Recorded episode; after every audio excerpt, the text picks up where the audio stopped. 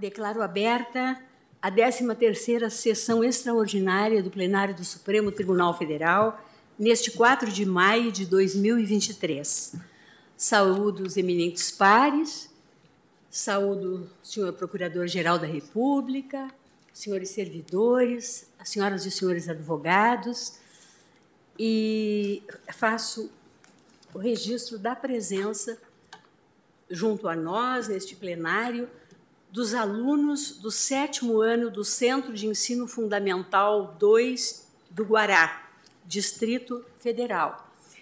Os alunos integram e participaram do nosso projeto STF na escola. Inclusive, como também a turma de ontem fez, me entregaram redações por eles redigidas com relação ao Supremo Tribunal Federal. Então, nessa linha de dar a conhecer cada vez mais o Supremo uh, Tribunal Federal junto aos nossos jovens, é que esse projeto se desenvolve para nossa alegria. E uma alegria imensa tê-los aqui a assistir, em parte, à nossa sessão.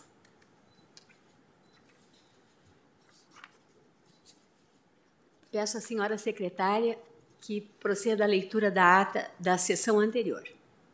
Ata da 12ª Sessão Ordinária do Plenário do Supremo Tribunal Federal, realizada em 3 de maio de 2023. Presidência da senhora ministra Rosa Weber, presentes à sessão os senhores ministros Gilmar Mendes, Carmen Lúcia, Dias Toffoli, Luiz Fux, Edson Fachin, Alexandre de Moraes, Nunes Marques e André Mendonça. Ausente, justificadamente, o senhor ministro Roberto Barroso. Vice-Procuradora-Geral da República, doutora Lindora Maria Araújo. Abriu-se a sessão às 14 horas e 40 minutos, sendo lida e aprovada a ata da sessão anterior. Pergunto aos eminentes pares se alguma retificação ou complementação a fazer na ata. E nada havendo, declaro-a aprovada.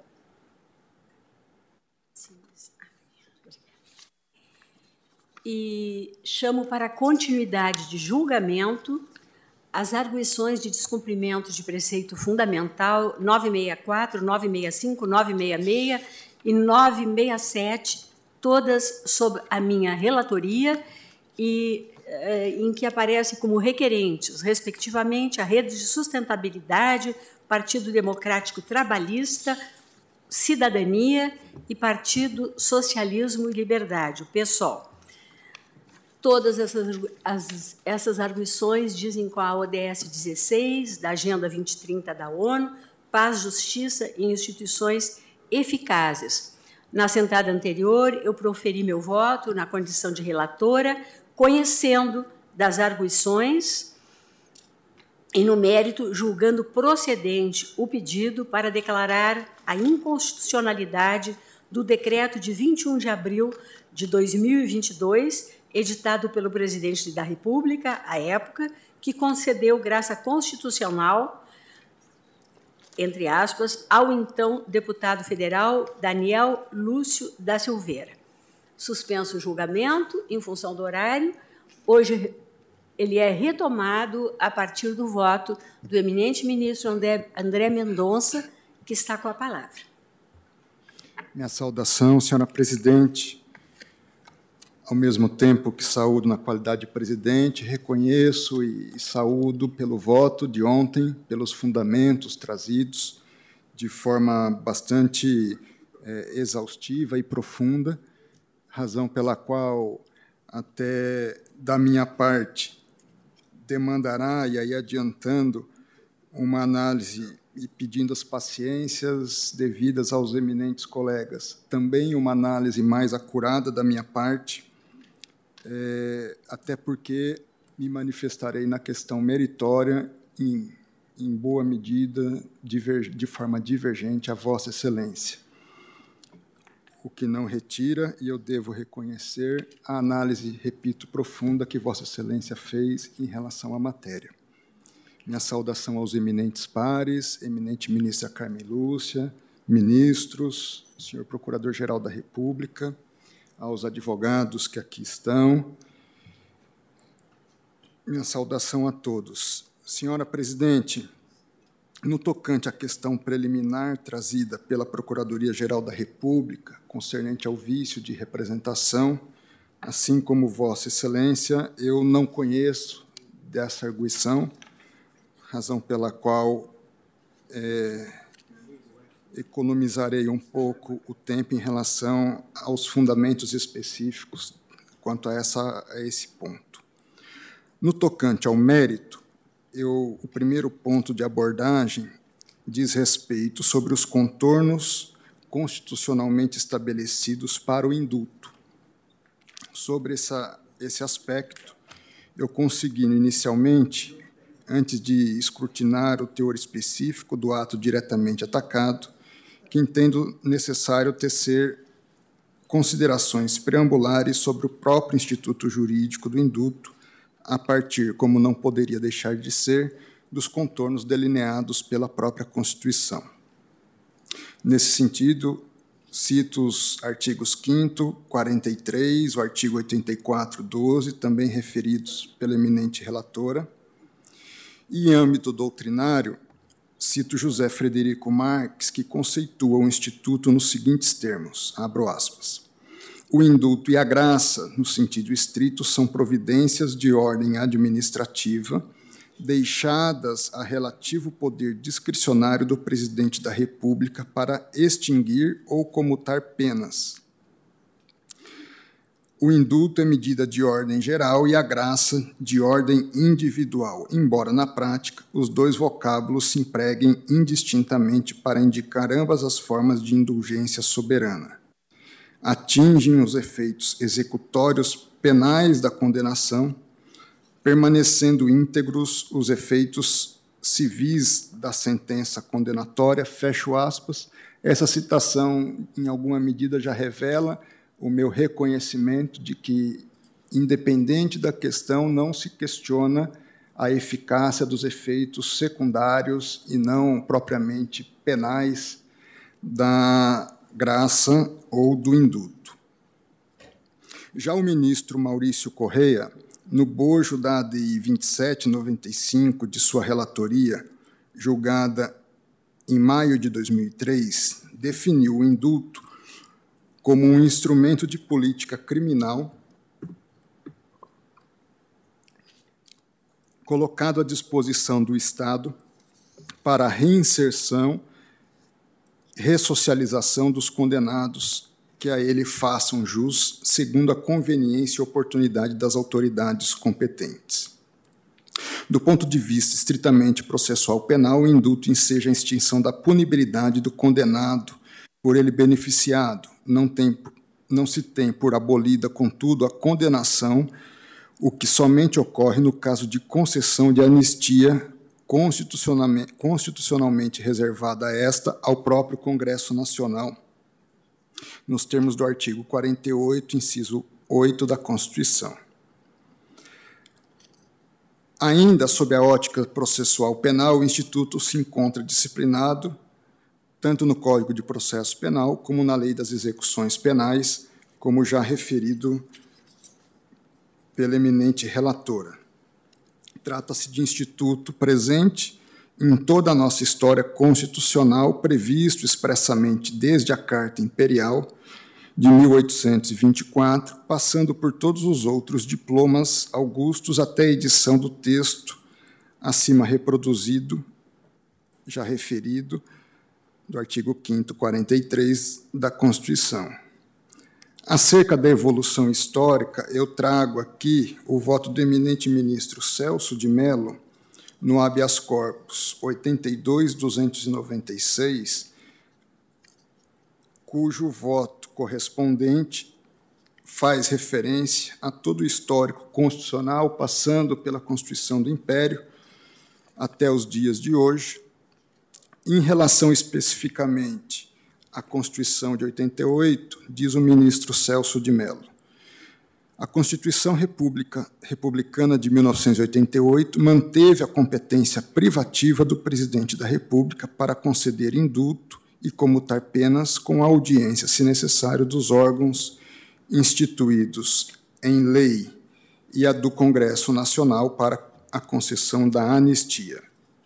Trata-se, em verdade, de instrumento jurídico cujas origens guardam contemporaneidade com o próprio surgimento dos julgamentos. Perdão.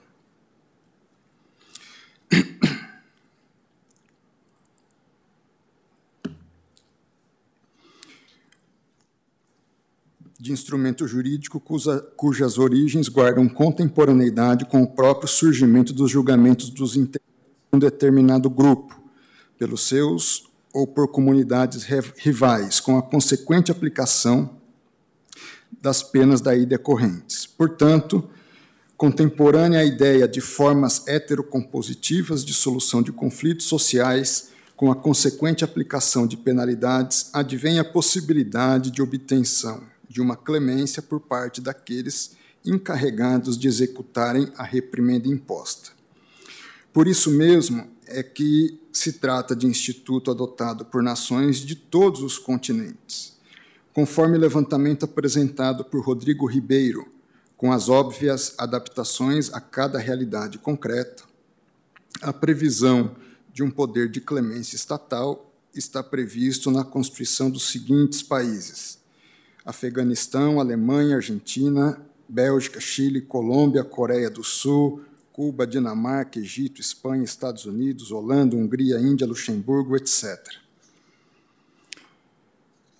A partir dessa perspectiva, apesar das grandes transformações pelas quais passaram os Estados modernos, culminando no advento do que se convencionou chamar meritoriamente Estado Democrático de Direito, manteve-se ígido o denominado poder de graça nos novos regimes constitucionais despontando como uma das finalidades que ensejam a aplicação do Instituto até a odiernidade, precisamente essa função, essa função estabilizadora das relações sociais.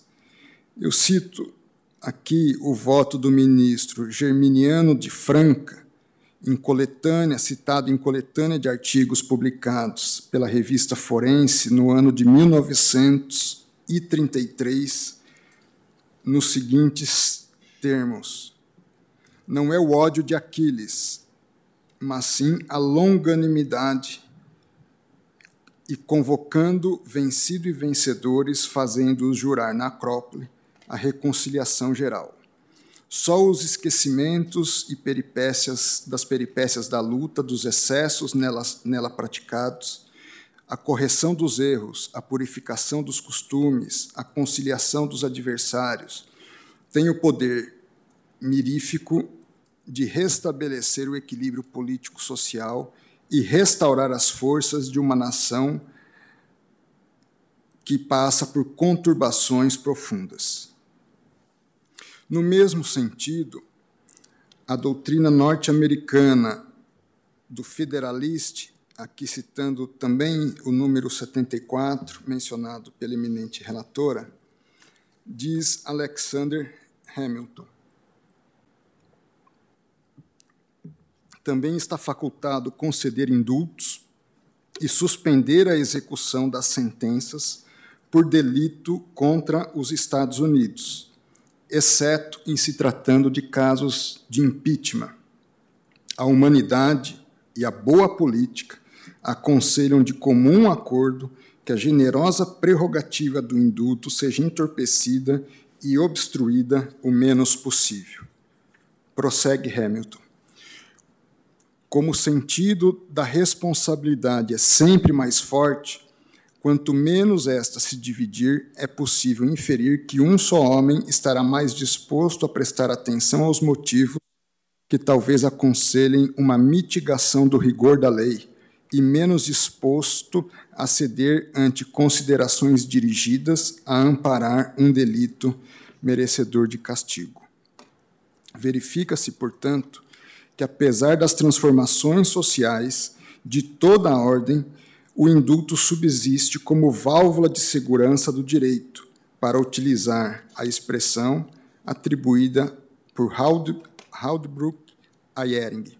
Haldbrook Ayering em que pese seja alvo de toda sorte de críticas, sobretudo a partir do movimento iluminista, sendo fortemente combatido por Beccaria e Kant, tendo este o qualificado como o mais obsceno dentre todos os direitos do soberano, bem observa Hadbrook que tal veemência ocorre sobretudo, abro aspas, em épocas não problemáticas, quer dizer, épocas que haviam reconhecido o domínio único e total da razão, como a do direito natural e do iluminismo. Fecho aspas. Precisamente porque, em última análise, a clemência estatal, mais do que, abro aspas, válvula de segurança jurídica, é o símbolo de que no mundo existem valores que se alimentam de fontes mais profundas e se elevam a alturas mais supremas do que o direito. Eu cito aqui a referência de sua filosofia do direito. Ao se debruçar sobre a questão da graça em sua obra de filosofia do direito, o referido autor alemão ainda pondera que o sentido da graça, segundo a opinião de quem concede, é o de distender a relação de tensão dos elementos conflitantes da ideia do direito, de modo diverso e melhor do que aquele oferecido pela sentença. Pode igualmente fazer valer o direito material diante da força processual da lei do julgamento errôneo, equidade ante a justiça, finalidade geral política em face da finalidade específica da política criminal.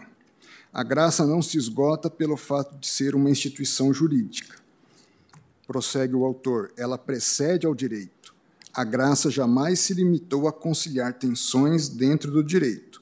Muito mais significa o reconhecimento do fato de que este mundo não é somente um mundo jurídico, no, sen no sentido faça-se justiça, que pereça o mundo, faz ele aqui uma citação em latim, fiat justitia peret mundus, que ao lado do direito existem outros valores e que pode ser necessário auxiliar a realização desses valores, ainda que contra o direito. Pela graça, pretende no mundo jurídico, penetram no mundo jurídico domínios de valores alheios ao direito prossigo eu. Esses contornos que delineiam o Instituto já bem evidenciam que não se trata de um mecanismo inserido dentro da atuação administrativa confiada ao presidente da República, enquanto autoridade superior da administração pública federal.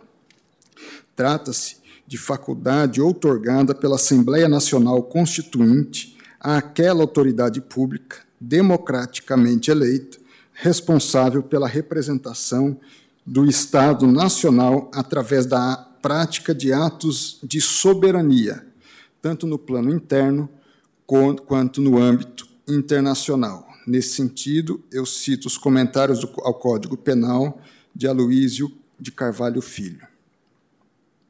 A partir de tal constatação, se explicita o porquê de o constituinte originário ter, por meio de uma deliberada vagueza normativa, estabelecido como única limitação material à prática do ato de clemência constitucional a proibição de concessão de benemerência aos condenados pelos crimes expressamente elencados no artigo 5 43 da Constituição, ou seja, tortura, tráfico de entorpecentes e drogas afins, terrorismos, terrorismo e os definidos como crimes hediondos.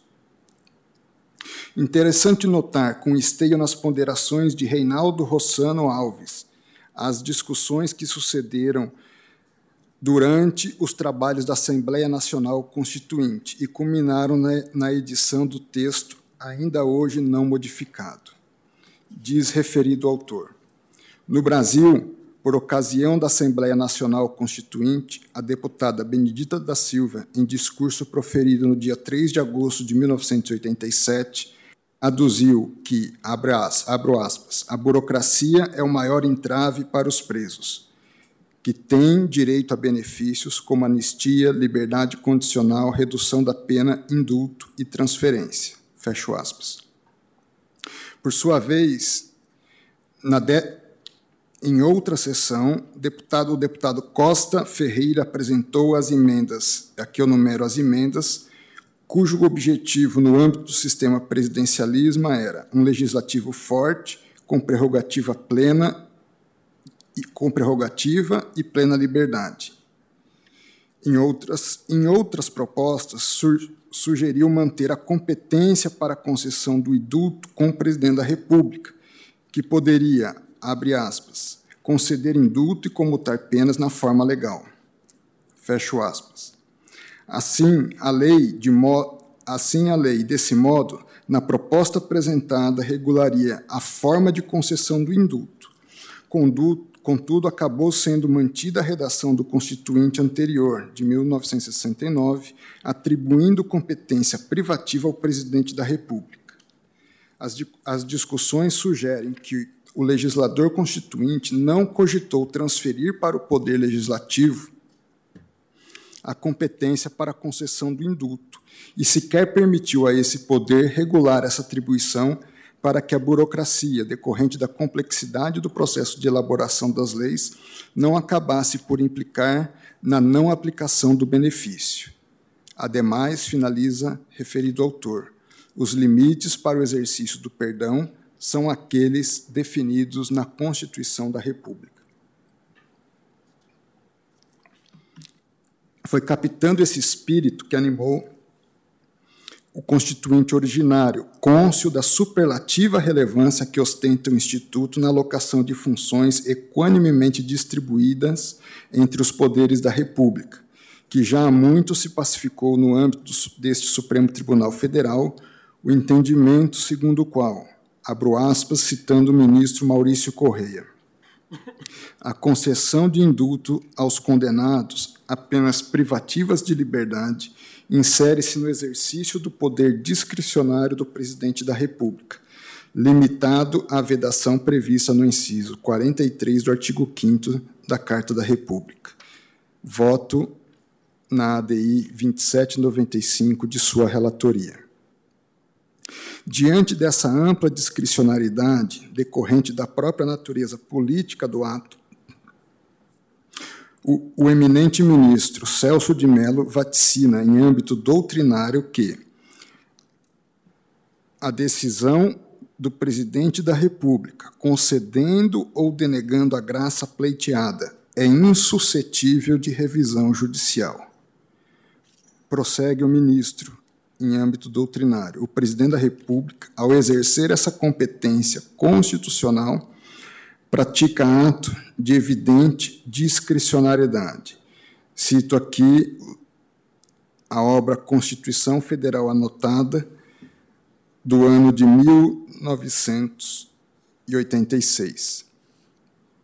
Delineadas essas balizas iniciais, prosseguindo a análise das questões necessárias ao adequado enfrentamento da controvérsia posta, é mister analisar as relevantes distinções existentes entre ato administrativo típico, de um lado, e ato político, de outro. E aqui eu inicio o segundo ponto do voto, dos fundamentos de mérito do voto, que diz respeito à questão de distinção entre atos políticos e atos administrativos.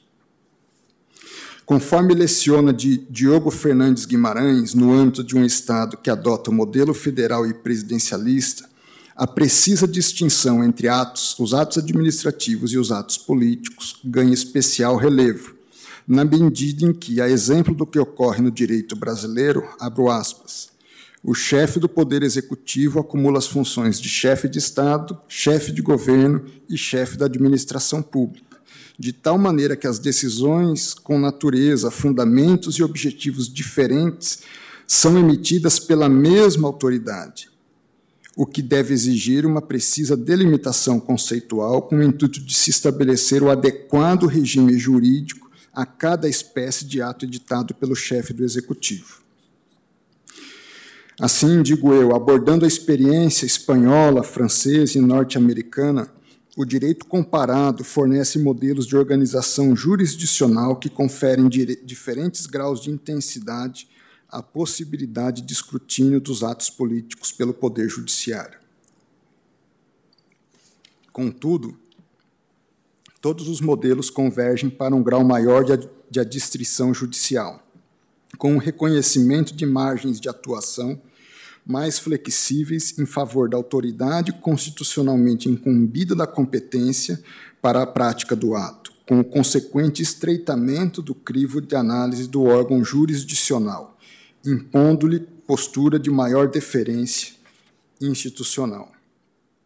Especificamente em relação à doutrina das questões políticas, é interessante notar que, desde o célebre caso Marbury versus Madison, a Suprema Corte estadunidense registrou, pela, pela pena do, do Justice John Marshall, que questões de natureza eminente política ou submetidas ao crivo do Executivo pela Constituição não poderiam ser ventiladas naquele tribunal. Veja-se, abro aspas, o presidente é investido pela Constituição dos Estados Unidos de importantes poderes políticos, em cujo exercício se vale de sua discrição, prestando contas apenas ao país e à sua própria consciência. Nesses casos, seu, seus atos são seus, e qualquer crítica sobre a maneira de utilização deste poder discricionário, se existe e pode existir, não se sujeita a poderes de controle o assunto, sentencia ele, é político. Centrando agora na análise no escopo inerente à presente demanda, verifica-se a toda evidência, inclusive como já antecipado linhas acima, que o indulto se enquadra nessa categoria dos denominados atos políticos, atraindo assim o aludido comedimento no controle da referida medida. E foi esse o entendimento encampado pelo eminente ministro Ricardo Lewandowski no âmbito da ADI 5874, cujo relator é o ministro Roberto Barroso, redator para o acordo, ministro Alexandre de Moraes. Naquela ocasião, entendeu Sua Excelência que, abro aspas, somente o presidente da República compete conceder o indulto e definir a extensão do benefício por tratar-se de ato político ou de governo, insuscetível de apreciação jurisdicional. Prossegue ele. Os atos políticos ou de governo, conforme já observei anteriormente, não são suscetíveis de recurso perante os tribunais, mostrando-se impossível, em particular, imputar-lhe a eiva de excesso de poder para o fim de anulá-los. Em palavras descongestionadas, não há base constitucional para qualquer intervenção do Poder Judiciário que, direta ou indiretamente, importe juízo de mérito sobre a ocorrência ou não da conveniência ou oportunidade, uma vez que o único juiz constitucional dessa matéria é o presidente da República. Fecho aspas em relação ao voto do ministro Ricardo Lewandowski. A natureza eminentemente política do indulto também foi objeto de, de artigo publicado pelo advogado Alberto Toron, concernente em comentários ao julgamento havido na ADI 5874. Diz o eminente jurista: por emanar do executivo, o indulto tem inafastavelmente o viés político, ideológico do seu chefe, isso é natural e decorre de uma orientação político-ideológica legitimada pela Constituição. A fonte do poder outorgada pelo povo ao chefe do executivo e reconhecida pelo pacto político fundamental legítima a tanto. Fecho aspas. Portanto, diante de tal característica, inerente ao ato impugnado, dotado que é de, ge de genética própria, já de logo se verifica, a meu juízo, a inadequação de se cogitar de vício atribuível à categoria do ato administrativo propriamente dito, aqui com as devidas vênias, não somente a eminente relatora, mas também a entendimentos é, dos pares em contrário. Como disse o ministro Ricardo Lewandowski, mostra-se impossível, em particular, imputar-lhe a eiva de excesso de poder para o fim de anulá-los. Terceiro ponto de fundamentação do meu voto diz respeito à separação dos poderes. No âmbito da já mencionada DI 5874, que tinha por objeto o exame da constitucionalidade de decreto de indulto editado pelo então presidente Michel Temer no ano de 2017, muito se discutiu sobre a alegação recorrente em demandas com a temática ora versada, de que a concessão do indulto ensejaria a violação à separação dos poderes. Naquela oportunidade, abordou o ponto com percussiência que lhe é peculiar o eminente ministro Alexandre de Moraes, em entendimento sufragado pela maioria do colegiado. Disse assim o, o eminente colega. Ao Poder Judiciário também se impõe o império da Constituição. A interpretação judicial deve estar lastreada na Constituição, pois não há e não pode existir, como lembra Roscoe Pond, se é essa a forma de se falar, poder sem limites, nem mesmo do Supremo Tribunal Federal, uma vez que, abre aspas, em relação ao referido autor, a democracia não permite que seus agentes disponham de poder absoluto e sejam, como os imperadores romanos orientais, isentos das leis. Fecho aspas. Prossegue o eminente relator, o redator do acórdão. O decreto presidencial de indulto não pode constitucional não pode inconstitucionalmente extrapolar sua discricionariedade, assim como o poder judiciário não, não possui legitimidade para substituir opções válidas do chefe do executivo por aquelas que entendem mais benéficas, eficientes ou justas. São sábias as palavras do Justice Stone, da Suprema Corte norte-americana, quando afirmou: abre aspas, embora o exercício inconstitucional do poder pelos, pelos ramos executivo e legislativo do governo estão sujeitos à revisão judicial, único controle sobre nosso próprio exercício do poder é o nosso senso de autocoibição. Fecha aspas. Prossegue o eminente redator. Pois, apesar de existirem problemas relacionados com a supremacia judicial, ocasionalmente juízes precisam ser lembrados como fez o referido magistrado no caso Estados Unidos versus Burley, de que, abre aspas, os tribunais não são o único órgão do governo que se deve presumir ter capacidade para governar.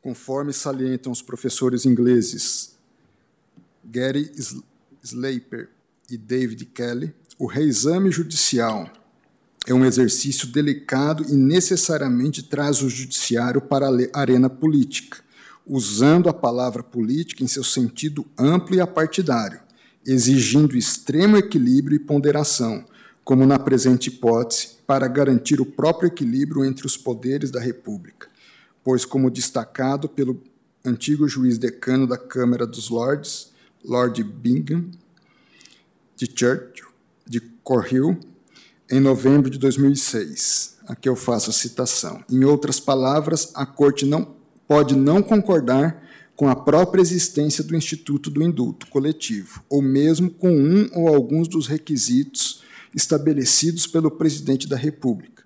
Mas sem a existência de dispositivo constitucional, a Corte não deverá desrespeitar a distribuição de poderes governamentais realizadas pelo legislador constituinte.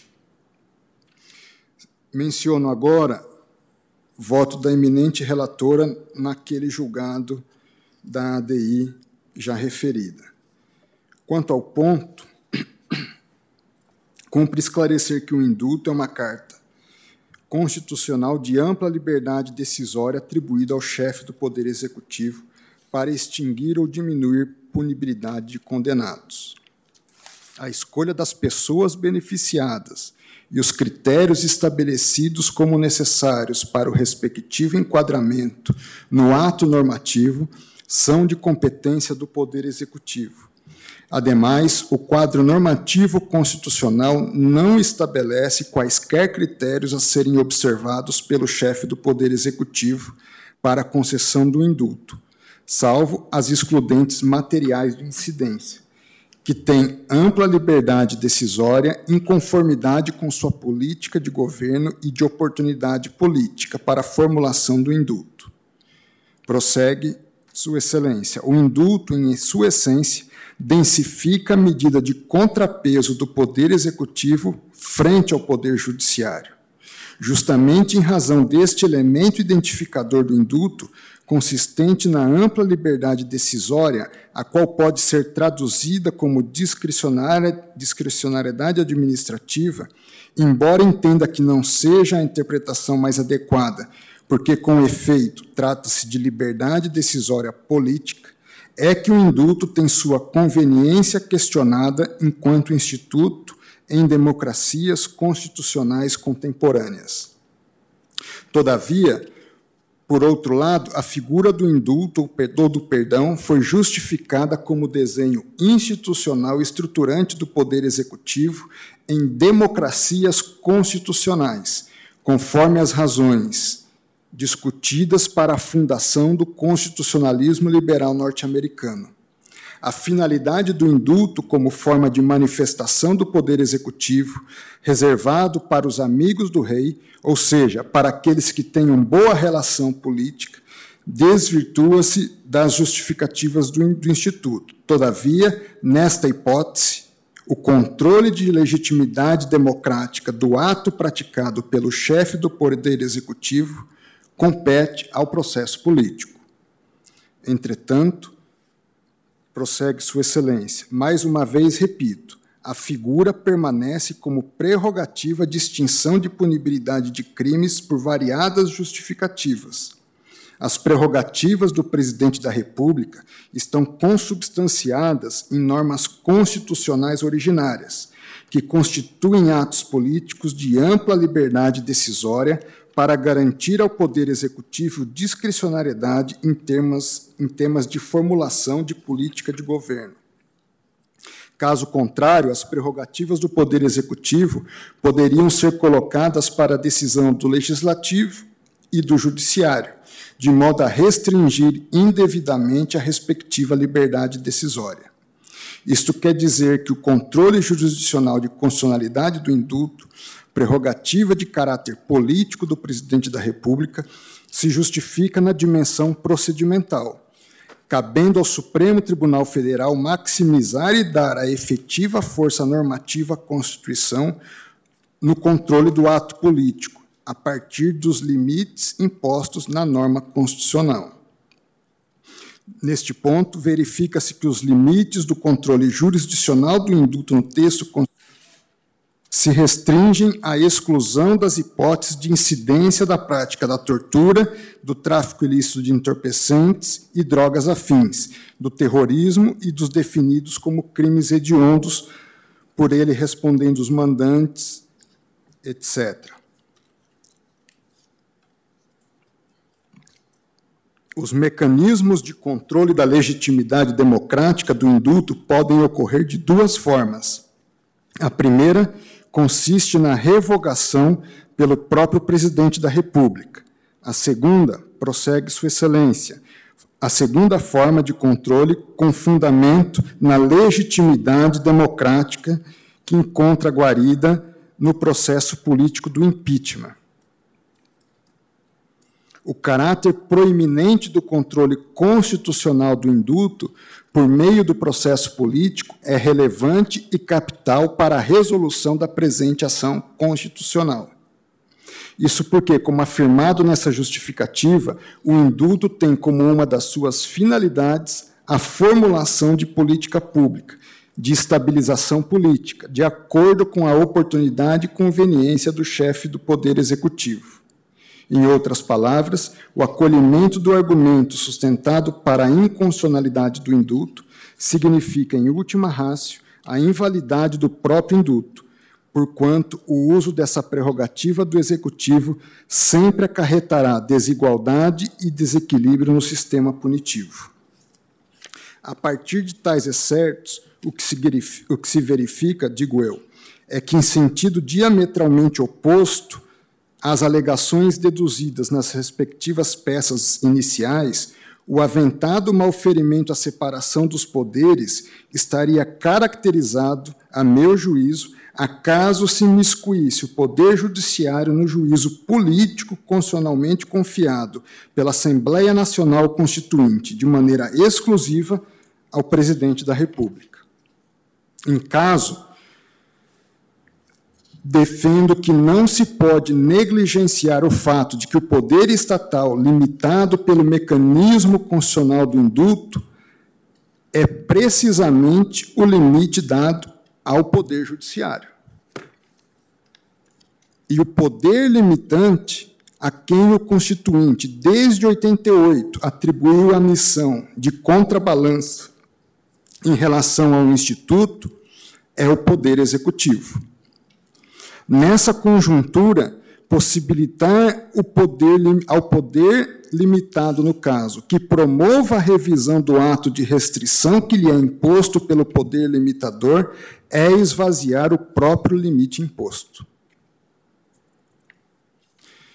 A esse respeito, eu cito em sede doutrinária Diego Werneck e Tomás Pereira, que em situações deste jaez dizem que é imperioso compreender o princípio da separação dos poderes a partir de uma lógica que eles chamam, abre aspas, alocação da autoridade. Assim, antes de passar a responder à pergunta o que, di, o que a Constituição quis dizer, é preciso questionar quem tem autoridade para resolver essa questão. Sobre o ponto, referidos autores assim dissertam.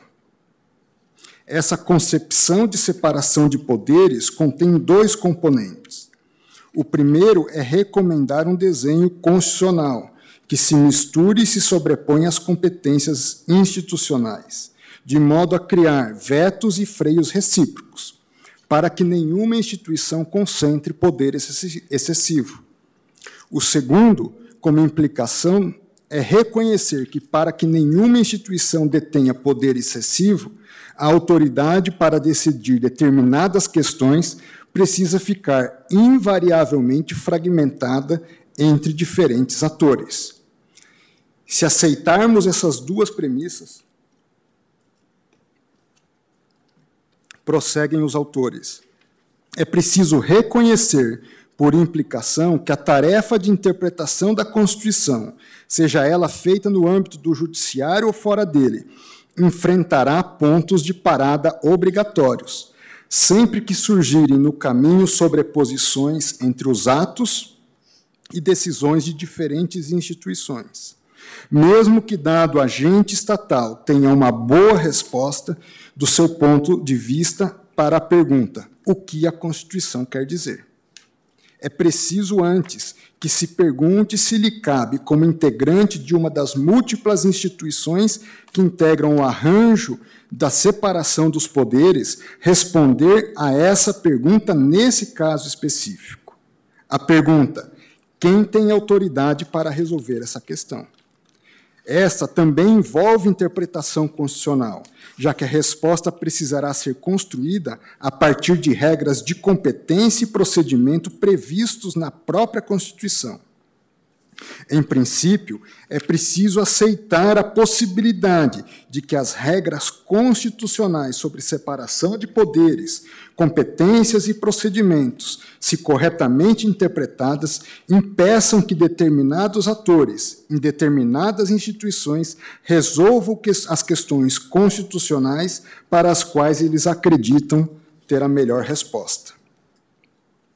Em conclusão, esses autores arrematam: independente do que a Constituição diga substantivamente sobre determinada questão, diante do fato de, as, de, que as competências também são estabelecidas pela Constituição, deixar de, de se perguntar quem tem autoridade para decidir é mais do que uma postura ativista, é desrespeito às regras constitucionais. Imaginar que, como guardião da Constituição, todo e qualquer ato do Legislativo ou do Executivo que contraria uma interpretação do Supremo Tribunal Federal está sob a autoridade do Supremo Tribunal Federal, é deixar de lado a ideia de que a Constituição é composta por regras de dois tipos: regras de competência e regras substantivas. Levar a sério a ideia de que a Constituição é um documento político significa também levar a sério que constituintes, acertadamente ou não, também fizeram escolha sobre como dividir competência entre os poderes, de tal forma se é possível que eles tenham, de fato, atribuído ao Supremo Tribunal Federal o poder de errar por último, também é possível que, em certos casos, essa prerrogativa tenha sido atribuída a um outro poder ou instituição. É este o ponto central da relação entre autoridade e separação de poderes. Se a fonte de autoridade do tribunal é a Constituição, guardá-la significa também guardar o modelo de separação de poderes adotado pelo Constituinte, mesmo que isso signifique reconhecer a sua incompetência para rever um ato, que se considere inconstitucional. Digo eu, no presente caso, com a máxima vênia as posições em sentido contrário, a meu sentir, estamos diante de situação na qual, parafraseando o escório acima citado, guardar a Constituição significa guardar o modelo de separação de poderes adotado pelo poder constituinte em relação ao indulto mesmo que isso signifique reconhecer a impossibilidade de escrutínio por esta Suprema Corte de ato sobre o qual recai a virtual pecha de desconformidade com o texto constitucional. Com base em tais considerações, renovando as vênias àqueles que perfilam posicionamento em sentido diverso, entendo que a mácula haveria separação dos poderes exatamente na sobreposição dessa Suprema Corte autoridade a quem o constituinte originário confiou a missão de indultar, desde que desrespeitando a baliza expressamente estabelecida no inciso 43 do artigo 5 da Lei Maior. Quarto ponto, dos limites à cognoscibilidade judicial do indulto.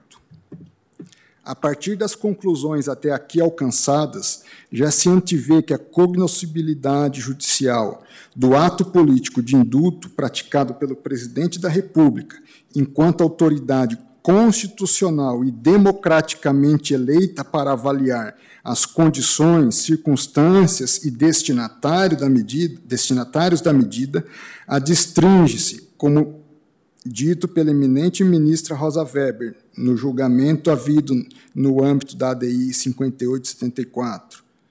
Os aspectos procedimentais seriam esses os limites e a aferição da observância do limite material estabelecido no artigo 5 43 da Lei Fundamental.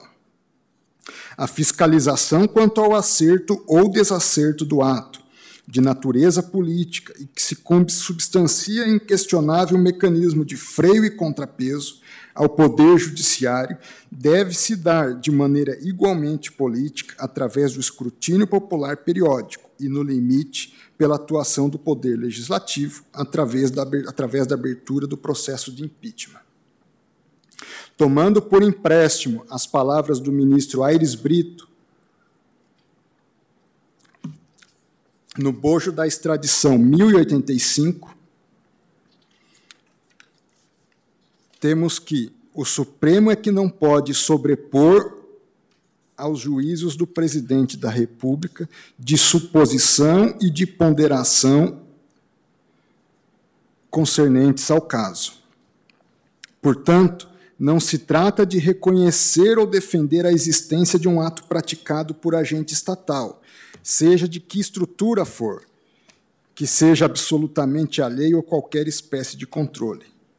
Mas, antes de reconhecer que, um, o controle exercido em sede de jurisdição constitucional não é o único no sistema de freios e contrapesos previstos na lei maior, e dois, há hipóteses nas quais, em razão de não lhe ser confiado o controle, no presente caso, porque a porque, na, porque figura na condição de próprio poder limitado pelo ato que visa controlar, mesmo que venha extrair solução diversa do texto constitucional.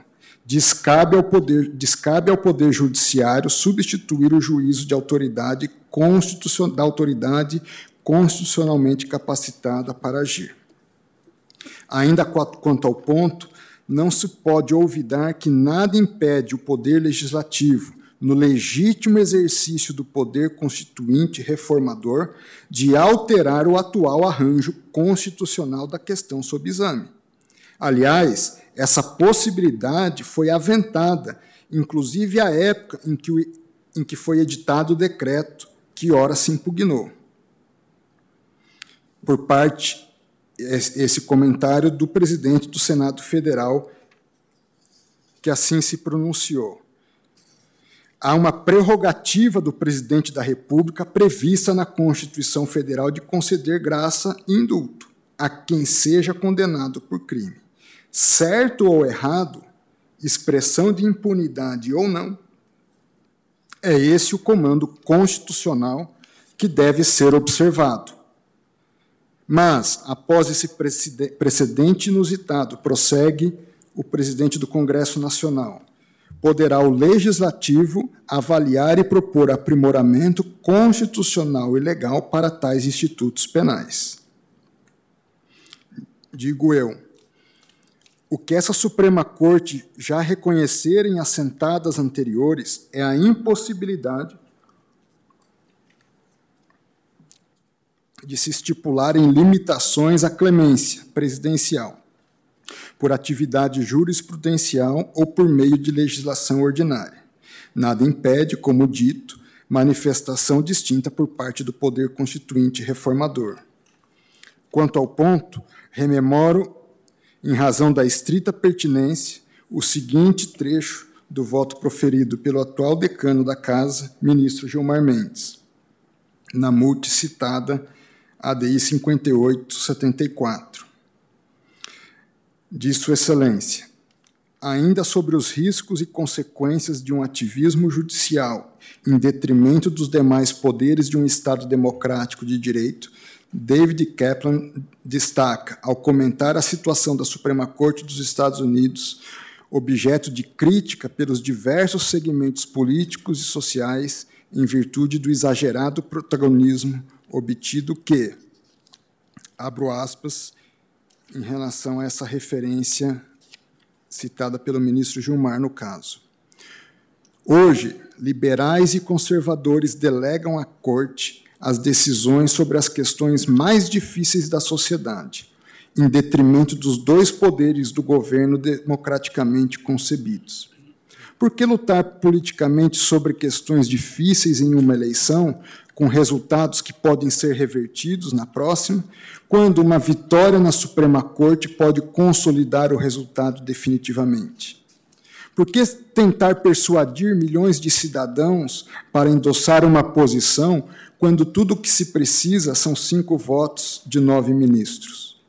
O resultado corrosivo se desdobra em dois: uma corte arrogante e um Congresso enfraquecido que raramente está disposto a enfrentar as questões mais difíceis. Os dois se retroalimentam. Os ministros geralmente interferem porque acreditam que os membros do Congresso, apesar de eleitos pelo povo, agem como tolos, como covardes, falham em agir. Feliz em ficar fora do campo de batalha, o Congresso raramente protesta, se limitando a lotar o plenário durante as ocasionais audiências de confirmação do Senado, no Senado, durante a nomeação dos novos ministros. O resultado é a diminuição da confiança do público nas duas instituições. Fecha aspas.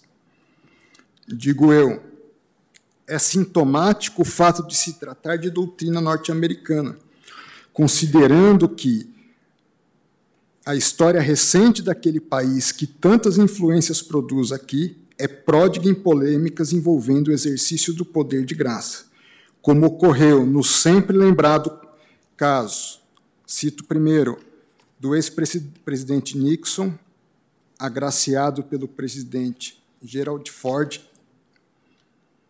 além de episódios mais atuais, como o do irmão do presidente Bill Clinton, por ele próprio outorgado em 2001, do ex-assessor do chefe, do ex-assessor e ex-chefe de gabinete do vice-presidente Dick Cheney, que teve a pena comutada pelo presidente George W. Bush e posteriormente pelo, perdoada pelo presidente Donald Trump. E, por último, o do ex-assessor direto do presidente Donald Trump, Steve Bannon, cujo benefício foi otorgado em 2021. Aqui como lá, até a presente quadra histórica, não se animou o Poder Legislativo em revisitar o desenho constitucional, que, esboçado pela Assembleia Nacional Constituinte, propiciou os apontados episódios, além do próprio caso que ora se analisa.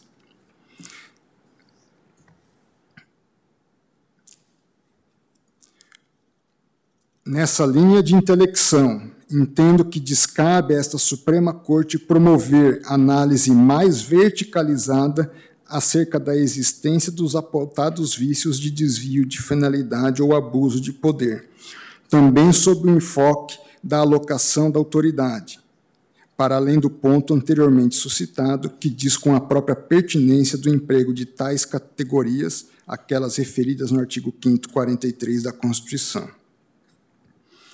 Quinto ponto, ausência de impedimento à concessão de indulto antes do trânsito em julgado da condenação.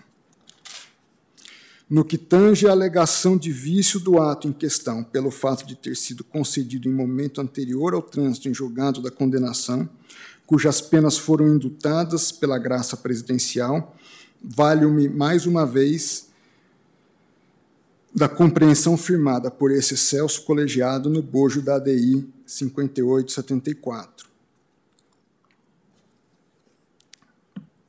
Uma vez que ali se reconheceu o seguinte a partir do voto do ministro Alexandre de Moraes: a Constituição não limita o momento em que o presidente da República pode conceder o indulto, sendo impossível isentar o autor da de punibilidade, mesmo antes de qualquer condenação criminal. No mesmo sentido, cito a eminente ministra, ora relatora e presidente Rosa Weber, a qual asseverou que a interpretação de que se consolidou há muito no Supremo Tribunal Federal foi de que não se condicionou a concessão do indulto à condenação definitiva. Eu trago aqui em reforço a esse argumento os seguintes precedentes de decretos de indulto que foram otorgados antes de condenação judicial, transitado em julgado. O decreto 24351 de 1934, editado pelo então presidente Getúlio Vargas, já após 88, o decreto 97164 de 88, editado pelo presidente José Sarney, os decretos 7.046 de 2009 e 7.420 de 2010, editados à época pelo atual presidente da República, e o decreto 7873 de 2012, editado pela ex-presidente Dilma.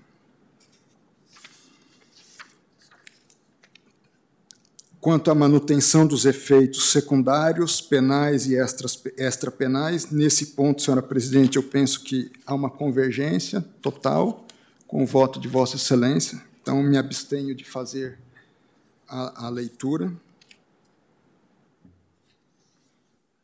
Apenas consignando que, nesse ponto, entendo ter a haver falta de interesse de agir por parte da autora do pedido, formulado especificamente na DPF de número 964, na medida em que a própria literalidade do decreto impugnado, na minha leitura, afasta a possibilidade por ele mesmo de concessão de efeitos extrapenais ao beneficiário da graça.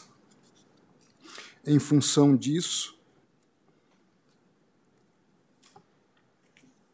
eu apenas faço um registro, até por conta de toda a arguição de desvio de finalidade que consta no voto da eminente relatora, eu entendo que essa análise é uma análise que envereda não para o controle abstrato, mas para o controle concreto. De qualquer forma, ainda que nós não possamos excluir é, parcial ou totalmente um possível, e certamente isso influenciou, é alguém próximo ideologicamente a mim, politicamente, não excluo isso, mas também não excluo que, mesmo a condenação do Supremo Tribunal Federal em relação ao beneficiário, e eu digo com tranquilidade isso porque votei pela condenação dele, então não, não de minha parte e não por minha parte haveria isenção de responsabilidade, mas após o julgamento do Supremo surgiram vozes na sociedade dizendo que a pena teria sido excessiva. Eu cito nesse sentido é, entrevista dada ao, ao jornal Estado de São Paulo pelo, por Fernando Abrúcio, a, em matéria publicada no dia 28 de abril de 2022. Diz a chamada da matéria: pena de Daniel Silveira foi um pouco exagerada. E Congresso não deu suporte ao STF, diz pesquisador. Permite, ministro André? Permito. O Abrúcio é jurista? Não, é Ah, não, só, só para que conste nos anais. Mas, mas cito também Fernando Capês, no consultor jurídico, que foi colega de Vossa Excelência. E, à época, deputado candidato a deputado pelo partido do presidente. E cito Valdo Cruz, aquele não faz referência a nenhum, a nenhum jurista. A nenhum, também não jurista. Não, não é. Mas ele diz o seguinte, salvo que a gente vai dizer que seja fake news. Podemos até dizer. Levando em conta quem está sendo julgado, é possível.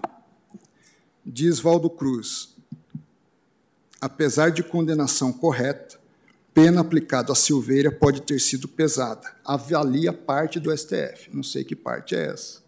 A minha avaliação foi feita nos autos, então não toquei nesse assunto.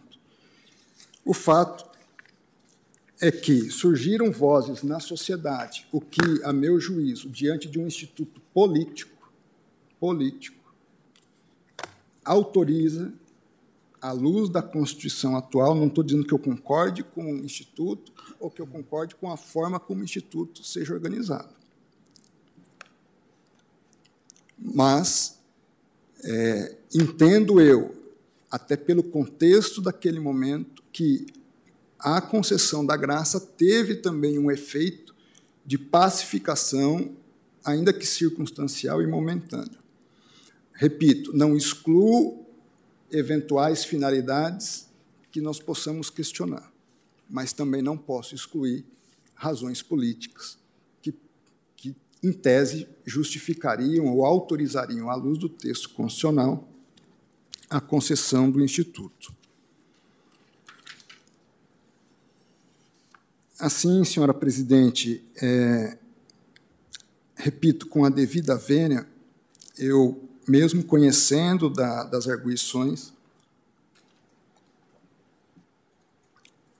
as julgo improcedentes, conseguindo ainda no dispositivo o fato de que, mesmo considerando constitucional a outorga que foi feita, sem logicamente entrar no mérito dela, é, não há que se discutir a, a extensão dos efeitos da graça às, aos efeitos extrapenais da decisão do Supremo Tribunal Federal.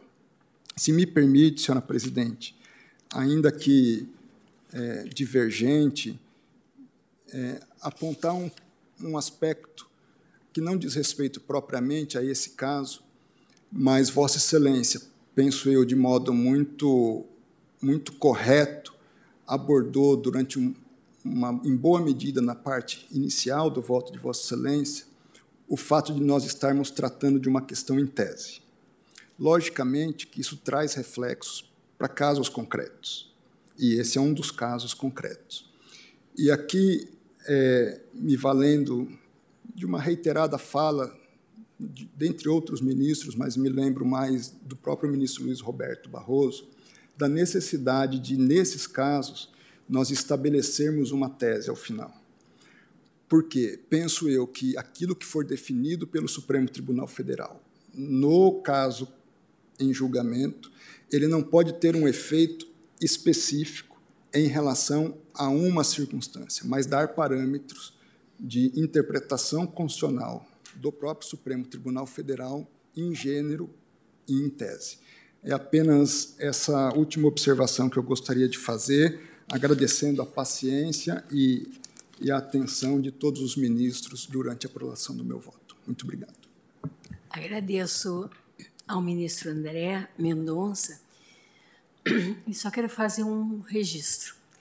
Eu tenho maior respeito pelas compreensões contrárias à minha, mas eu gosto que as minhas posições fiquem muito definidas e por isso, talvez, ontem eu tenha ousado cansar tanto Vossas Excelências falando a tarde toda na fundamentação do meu voto, justamente porque busquei dar um panorama geral do Instituto, da clemência, do perdão, né? não só em termos históricos, mas na atualidade, à luz das constituições das, dos diferentes países e dos diferentes regramentos e procurei mostrar na evolução dos nossos textos constitucionais justamente essa, essas mudanças, essas nuances que se vê, inclusive em termos uh, nos aspectos terminológicos e conceituais. E num determinado momento do voto, eu disse com toda clareza que, a meu juízo, esse é um leading case, porque nós não apreciamos o Instituto do Indulto Individual ou da Graça Individual na ADI 5874. E talvez lá, e hoje eu reconheço, eu não tenha tido cuidado de ser tão minuciosa, porque o meu voto era meramente formal, perdão, era meramente vogal, e por isso lá a minha fundamentação foi toda na linha para ousar divergir do relator da ADI 5874, que era o meu querido ministro Luiz Roberto. E lá que entendia que poderíamos enfrentar, em se tratando de indulto coletivo, as, os próprios requisitos que levariam ao juiz da execução penal a fazer o enquadramento de condenados.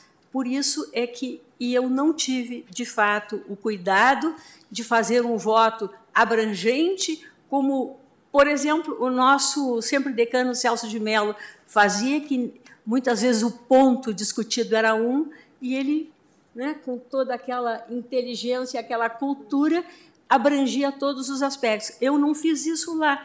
Eu fiquei nessa discussão, limites materiais impostos pelo texto constitucional. Só, só por isso eu tenho maior respeito. Me, é só eu estou fazendo também, ministra, o registro mas até, do meu voto. Acho Olá. que até em adesão ao, ao que Vossa Excelência colocou. Eu me fundamentei, eu li aquele julgando e muitos dos aspectos do meu próprio voto consideraram aquilo que Vossa Excelência considerou naquele momento. É. E Vossa Excelência está absolutamente correta nessa colocação. A leitura que eu faço aqui a partir de uma necessidade de maior adensamento, Vossa Excelência não que mudou, mas avançou na análise da não. questão. E fiz questão de, de ontem referir que, para mim, indulto ou graça é ato político, ato revestido de discricionariedade, não há dúvida alguma. A nossa divergência é o que eu entendo que ele é sindicável, sim, até pelo próprio texto constitucional, pelo artigo 5 43 da Constituição, quando ele exclui expressamente ao dizer quais os atos que não podem que a, a lei considerará crimes inafiançáveis, insuscetíveis de graça, é o único ponto da nossa Constituição atual que toca, que usa o vocábulo graça, ela não o faz no artigo 84.12, onde ela se refere apenas a indulto e à comutação das penas. Mas, de qualquer maneira, como lá o que nós estávamos discutindo eram os limites materiais, eu, de fato, naquele voto, eu não enfrentei o que o ministro Alexandre fez, expressamente, o ministro Celso de Mello lá também fez. A hipótese, para efeito de ressalva, do desvio de finalidade. E, aliás, outros eminentes colegas também fizeram, e ontem eu tive cuidado, inclusive a ministra Carmen Lúcia, todos fizeram essa ressalva. O meu voto, de fato, não continha. Neste voto aqui, eu apreciei e entendo sindicável, sim, e entendo possível que seja nulificado por desvio de finalidade. Mas é o meu voto. Né? Naturalmente, o plenário é soberano para decidir como entender da forma mais correta e seguramente o fará. Eu passo a palavra ao ministro Nunes Marques para efeito de voto.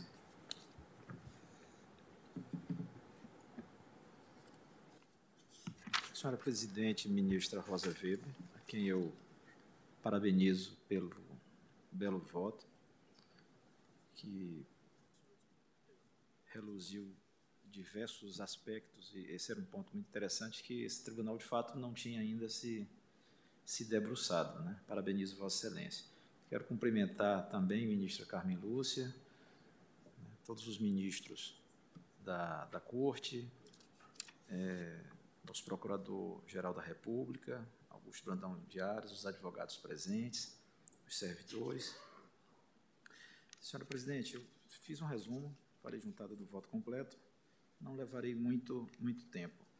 É, em relação à nulidade da petição da DPF 964, inicialmente, na linha do quanto consignado na judiciosa manifestação apresentada pela Procuradoria-Geral da República, verifica-se que a única advogada subscritora da petição inicial da DPF 964-DF, proposta pelo partido Rede Sustentabilidade, exerce atualmente o cargo em comissão AP03, ajudante parlamentar pleno no Senado Federal, sendo, portanto, servidora pública federal vinculada ao Poder Legislativo da União. Portanto, como na DPF 964-DF se impugna a validade de ato editado pelo Presidente da República, chefe de Estado, a advogada não poderia subscrever a petição inicial, pois se encontra impedida de exercer a advocacia contra a mesma pessoa jurídica que a remunera, a União, consoante determina o artigo 30, inciso 1 da Lei 8.906 de 94, Estatuto da Ordem dos Advogados do Brasil.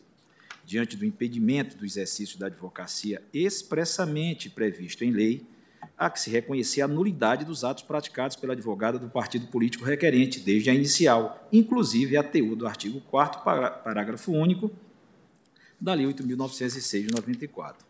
Voto, portanto, em sede preliminar no sentido de indeferir a petição inicial da DPF 964-DF. Em caso de superação, avanço ao mérito da constitucionalidade e eficácia do decreto de concessão de indulto. Na sessão plenária de 20 de abril de 2022, o Supremo, por maioria, em julgamento no qual fiquei vencido, apreciou, apreciou o mérito da ação penal 1044.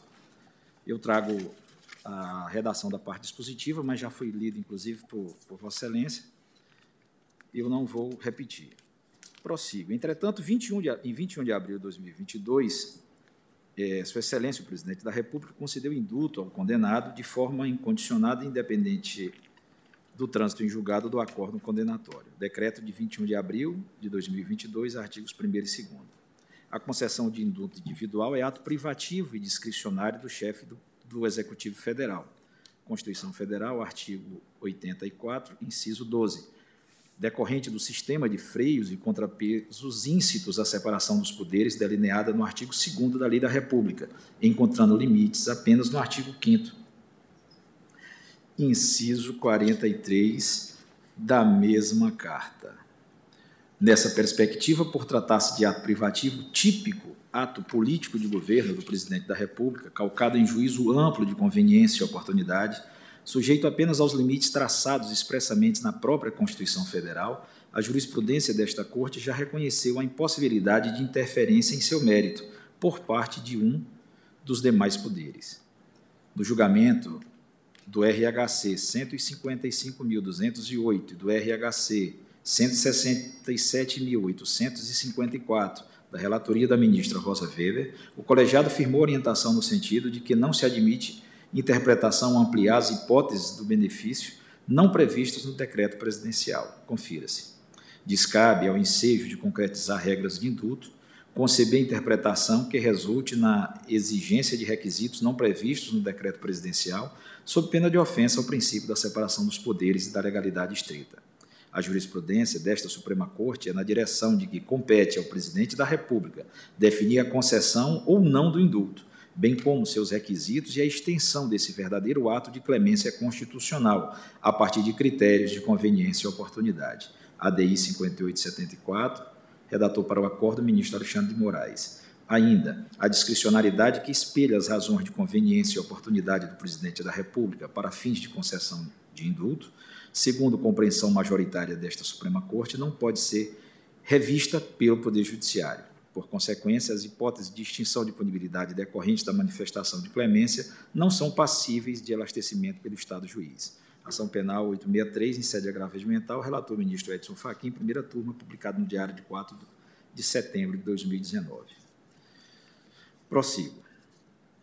Constitui, portanto, prerrogativa do presidente da República, se assim o desejar, concedeu o indulto e a graça constitucional, submetendo-se o chefe de Estado e de governo a excepcionalíssimo controle jurisdicional apenas para a ferição dos limites explicitamente impostos na Constituição Federal ao exercício dessa prerrogativa. A restrição constitucional prevista para a concessão do indulto individual, também conhecido como graça, refere-se aos crimes hediondos de tráfico de entorpecentes, terrorismo e tortura, nos moldes no artigo 5 inciso 50, 43 da Constituição Federal. Artigo 5 Todos são iguais perante a lei, sem distinção de qualquer natureza, garantindo-se aos brasileiros e aos estrangeiros residentes no país a inviolabilidade, a liberdade, a igualdade, a segurança, a propriedade, nos seguintes termos. A lei considerará crimes inafiançáveis e insuscetíveis de graça ou anistia a prática da tortura, o tráfico ilícito de entorpecentes e drogas afins, o terrorismo e os definidos como crime hediondos, por eles respondendo os mandantes, os executores e os que, podendo evitá-los, se omitirem.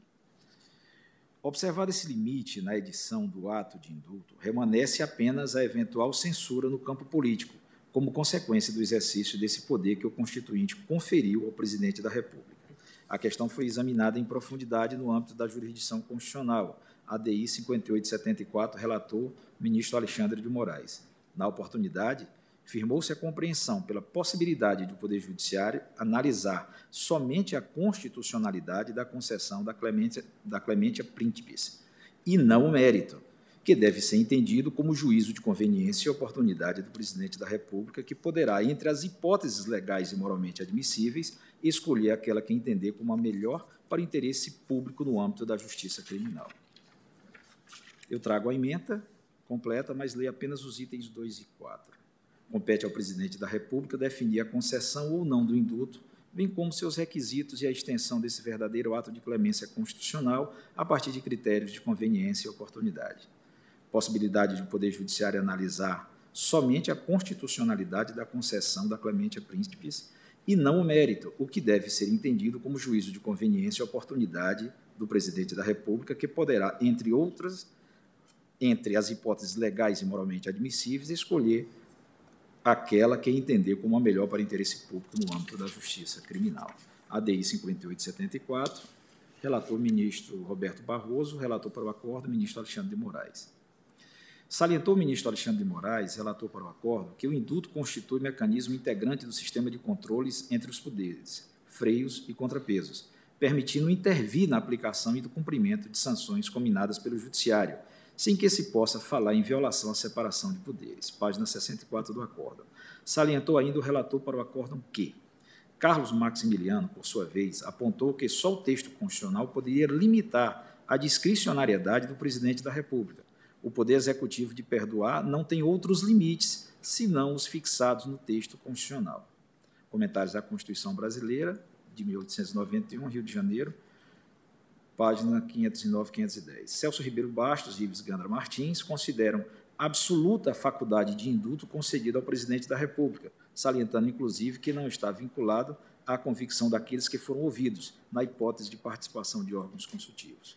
JJ Gomes Canutilho, Gilmar Ferreira Mendes, Ingo Sarlet e Lênio Streck, igualmente salientam que o indulto e a comutação da pena configuram típico ato de governo, que se caracteriza pela discricionariedade.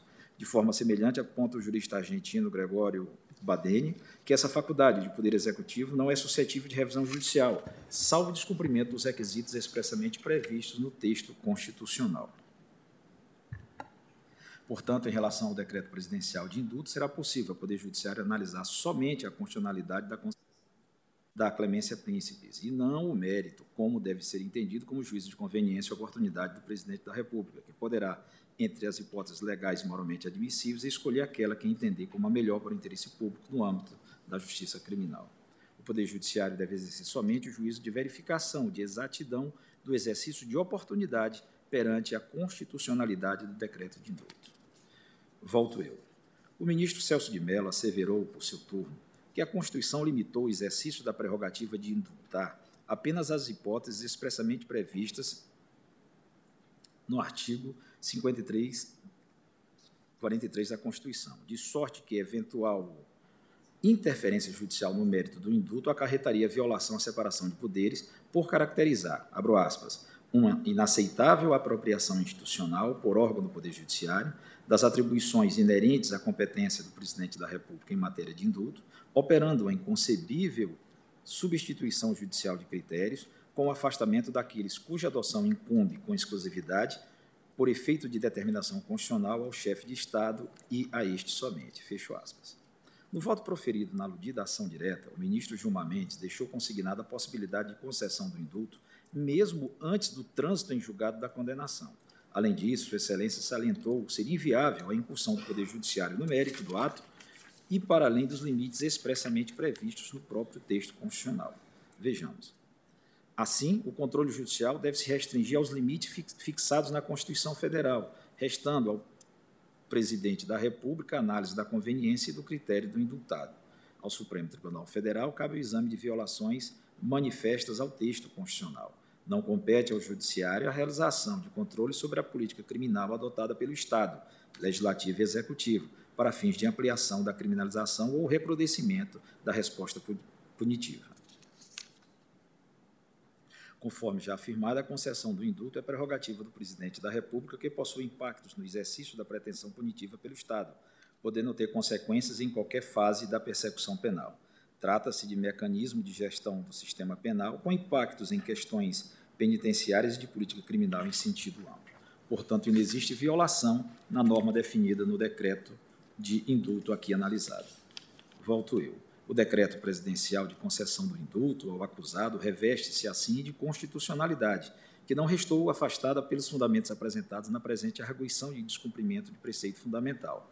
Tal presunção de constitucionalidade, qualificada pela orientação que esta Suprema Corte firmou no exercício da jurisdição constitucional na mencionada DI 5874, confere ao ato eficácia plena e imediata, com a vinculação para o Poder Judiciário e desautoriza, data vênia, a compreensão no sentido de se prosseguir com a imposição de quaisquer medidas cautelares ao indultado, devendo ser reconhecida a extinção de sua punibilidade pelo Poder Judiciário. A eficácia do decreto advém do regime jurídico constitucional do próprio Instituto do Indulto, nos moldes delineados na Constituição, e se concretiza no plano infraconstitucional ante a literalidade da regra contida no artigo 192 da Lei das Execuções Penais, em verbes. Concedido o indulto, e anexada aos autos cópia do decreto, o juiz declarará extinta a pena e ajustará a execução aos termos do decreto no caso de comutação. Saliento nessa linha a ótica fixada por esta Corte na medida cautelar na ação direta de inconstitucionalidade 2795, relatou o ministro Maurício Correia. Disse Sua Excelência, a concessão de indulto aos condenados a penas privativas de liberdade insere-se no exercício do poder discricionário do Presidente da República, limitada à vedação prevista no artigo 5 da Carta da República. a outorga do benefício precedido de cautelas devidas não pode ser obstado por hipotética alegação de ameaça à segurança social que tem como parâmetro simplesmente o montante da pena aplicada. No mesmo sentido, merece realce o seguinte precedente da segunda turma no julgamento do habeas corpus 114.664, relator ministro Teori Zavascki, publicado no Diário de 20 de maio de 2015, que assim ficou sintetizado. Habeas corpus, execução penal, computação da pena, preenchimento do requisito objetivo estabelecido no Decreto Presidencial 7.420 de 2010. Satisfeitos os requisitos previstos no decreto presidencial que regulamenta a concessão de indulto e comutação de penas, não pode o Poder Judiciário levar em consideração outros aspectos ou fazer exigências nele não estabelecidas para negar o benefício. Doutrina e jurisprudência, ordem concedida para restabelecer a decisão de primeiro grau que concedeu ao paciente a comutação da pena. Saliento, por fim, excerto da judiciosa manifestação apresentada pela Procuradoria-Geral da República as causas formal, a essência, material, o substrato de que é feito, eficiente, que lhe dá origem, final, o escopo do ato de graça, são todas de natureza política. Política é a natureza do ato. Político é o domínio institucional e estatal em que se esse historicamente se realiza. Político é o movimento que lhe dá corpo e, da mesma maneira, políticas são as finalidades que se cuida de atingir com a concreta emanação da clemência soberana do Estado. Sendo político por qualquer ângulo em que se o contemple, o poder de graça supera as estreitezas do que torna o Instituto funcional a mera realização de fins humanitários ligados à política criminal. Logo, a própria figura do desvio de poder ou desvio de finalidade relativa aos atos administrativos discricionários não encontra pertinência no que se refere às possibilidades do controle jurisdicional, no domínio dos atos políticos, categoria conceitual na qual se enquadram os decretos de clemência soberana do Estado a cargo do presidente da República. Eis que a discricionariedade política quanto aos destinatários, ao conteúdo, às razões, aos motivos determinantes e aos fins que tenham por escopo o concreto exercício dessa competência constitucional, sujeita-se, na sua expressão, a juízo unicamente político. Em suma, as alegações de ocorrência de desvio de finalidade, de violação aos princípios da impessoalidade e da moralidade constituem, em verdade, tentativa de exame do mérito do ato de governo de concessão do indulto, o que se demonstra claramente inadmissível à luz da Constituição Federal de 1988, tendo em vista a observância dos limites impostos pelo texto constitucional. Feitas essas considerações e pedindo a mais respeitosa vênia, a eminente relatora e todos os que pensam de forma contrária, é, eu voto no sentido de indeferir a inicial da DPF 964-DF e, no mérito, julgo improcedente os pedidos formulados nas arguições. É como voto, senhora presidente. Obrigada, ministro Nunes Marques. Vossa Excelência indefere a inicial da, D, da DPF 964 e julga improcedentes as demais. Seria isso. Hein? Agradeço a Vossa Excelência. Acho que 16 horas quatro minutos, eu tenho algumas audiências marcadas, suspendo a sessão né, pelo tempo regimental.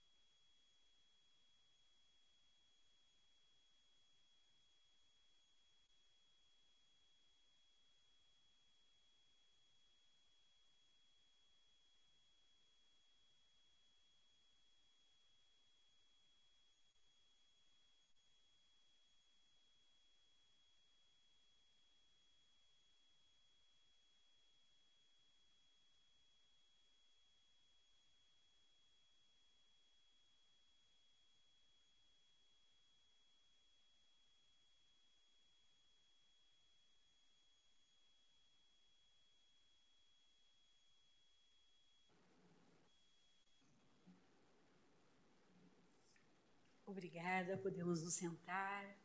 Declaro reaberta a sessão, renovando minhas saudações a todos e dando continuidade ao julgamento das arguições de descumprimento de preceito fundamental 964, 965, 966 e 967, sob a minha relatoria. Passo a palavra ao eminente ministro Alexandre de Moraes para que profira seu voto. Eu estou dando tempo para que Vossa Excelência arrume os papéis. Presidente, boa tarde. Cumprimento Vossa Excelência, ministra Rosa Weber, cumprimento a ministra Carmen Lúcia, eminentes colegas, procurador-geral, doutoradas, cumprimento a todos. Presidente, eu vou fazer um, um, resumo do meu voto que juntarei por escrito, até porque as questões relacionadas ao, ao indulto, ao Instituto do Indulto, já foram muito bem colocadas por Vossa Excelência, depois pelo eh, ministro André, pelo ministro, ministro eh, Cássio Nunes Marques. Eu inicio dizendo que acompanho Vossa Excelência na questão da legitimidade, no cabimento, e também afasto a perda do objeto. Não vou perder muito tempo é com isso.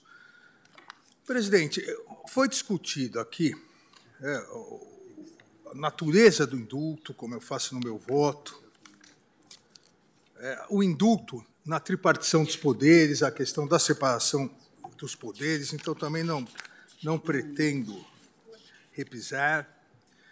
É, a, a questão também que é uma tradição no Brasil, a tradição no Brasil é o indulto coletivo, é, em que pese, e vou citar na parte que me parece mais importante é, do meu voto, vou citar os, já houve indultos individuais no Brasil, mas a tradição é desde 4 de dezembro de 45, o, o, o presidente José Linhares, que foi presidente do Supremo Tribunal Federal, no exercício da presidência, concedeu indultos, o indulto é, a, a, após a derrubada de Getúlio Vargas, é uma série é, de indultos concedidos é, a partir daí, em 60, por Juscelino Kubitschek, em 63, é, João é, Goulart, depois, é, é em 82, é, o presidente João Figueiredo, na visita do Papa é, ao Brasil, a primeira, o primeiro decreto após a promulgação da Constituição de 88, também o presidente José Sarney, e sempre e aqui me parece é, importante, sempre se entendeu é que o indulto, a previsão de indulto, é ato é político, ato discricionário do é, presidente da República. E me parece que, nesse ponto, os três votos já proferidos, de Vossa Excelência e da divergência, são absolutamente coincidentes. Até porque são coincidentes é, com julgamento da ADI 5874, onde fiquei redator, onde todos os votos, em que pese divergência em alguns pontos, mas onde todos os votos entenderam é, pela discricionariedade do chefe do executivo é, para concessão do indulto. E antes ainda da ADI 5874, cito no meu voto, é, vários é, é RHCs, HCs, medida cautelar em ação direta 2795 do ministro saudoso, ministro Maurício Correia, HC do Ministério Público da Pertence, e tantos mais, em que o Supremo Tribunal Federal sempre fixou ser competência do chefe do Poder Executivo no Brasil, somente o chefe do Poder Executivo Federal, o presidente da República, é na concessão do indulto. Agora, também, e aqui me parece importante salientar, é, o Supremo Tribunal Federal nunca, nunca disse que o indulto não poderia sofrer uma revisão judicial. O Supremo, o Supremo Tribunal Federal, e principalmente a partir da Constituição de 1988, nunca afastou a possibilidade da atuação da jurisdição constitucional, da análise da constitucionalidade do indulto perante os requisitos é, constitucionais. E isso constou eh, já foi citado aqui, eh, a DI de minha redatoria 5874, no item 4. É, possibilidade, do item 4 da emenda, possibilidade do Poder Judiciário analisar somente a constitucionalidade da concessão da clemência e não o mérito, que deve ser entendido como juízo de conveniência e oportunidade do presidente da República, que poderá, e saliento aqui, entre as hipóteses legais e moralmente admissíveis, repito, hipóteses legais e moralmente admissíveis, escolher aquela que entender como a melhor para o interesse público no âmbito da justiça criminal. Ou seja, são três requisitos importantes aqui é, que condicionam a validade da escolha discricionária pelo chefe do Poder Executivo. Hipóteses legais e moralmente admissíveis. Interesse público, e Vossa Excelência bem salientou, vosso voto, a questão do interesse público. E no âmbito da justiça criminal, não no âmbito da política partidária. Esses três requisitos eh, devem ser analisados da forma como foram analisados na DI 5874. Eu, no item 3 do meu voto, aquela, aquela época, e a data foi 9 de maio de 2019, coloquei que, obviamente, em um sistema republicano não existe poder absoluto, ilimitado. Isso seria como continua sendo, a negativa do Estado de Direito. Há limitações do indulto, há limitações constitucionais expressas. O artigo 5, inciso 43 é uma delas. A lei considerar inafiançáveis, insuscetíveis de graça ou anistia a prática de tortura, tráfico ilícito de entorpecentes e drogas afins, o terrorismo e os definidos como crimes hediondos, por eles respondendo os mandantes, os executores e os que, podendo evitá-los, se omitirem. Mas há também limitações, e aquela época eu me referi a elas, há também limitações constitucionais implícitas.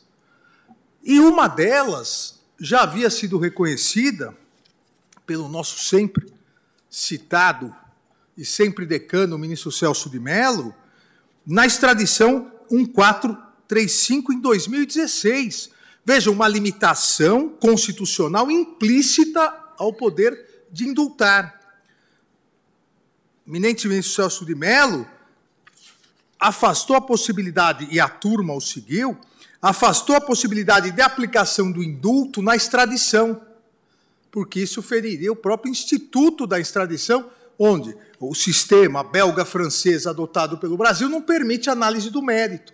Então, vejam, já há e já havia o reconhecimento pelo Supremo Tribunal Federal de uma limitação constitucional implícita. E agora nós devemos reconhecer outra limitação constitucional implícita. E acresço aqui as razões de Vossa Excelência essa. Não é possível indulto cuja finalidade seja atacar um outro poder do Estado.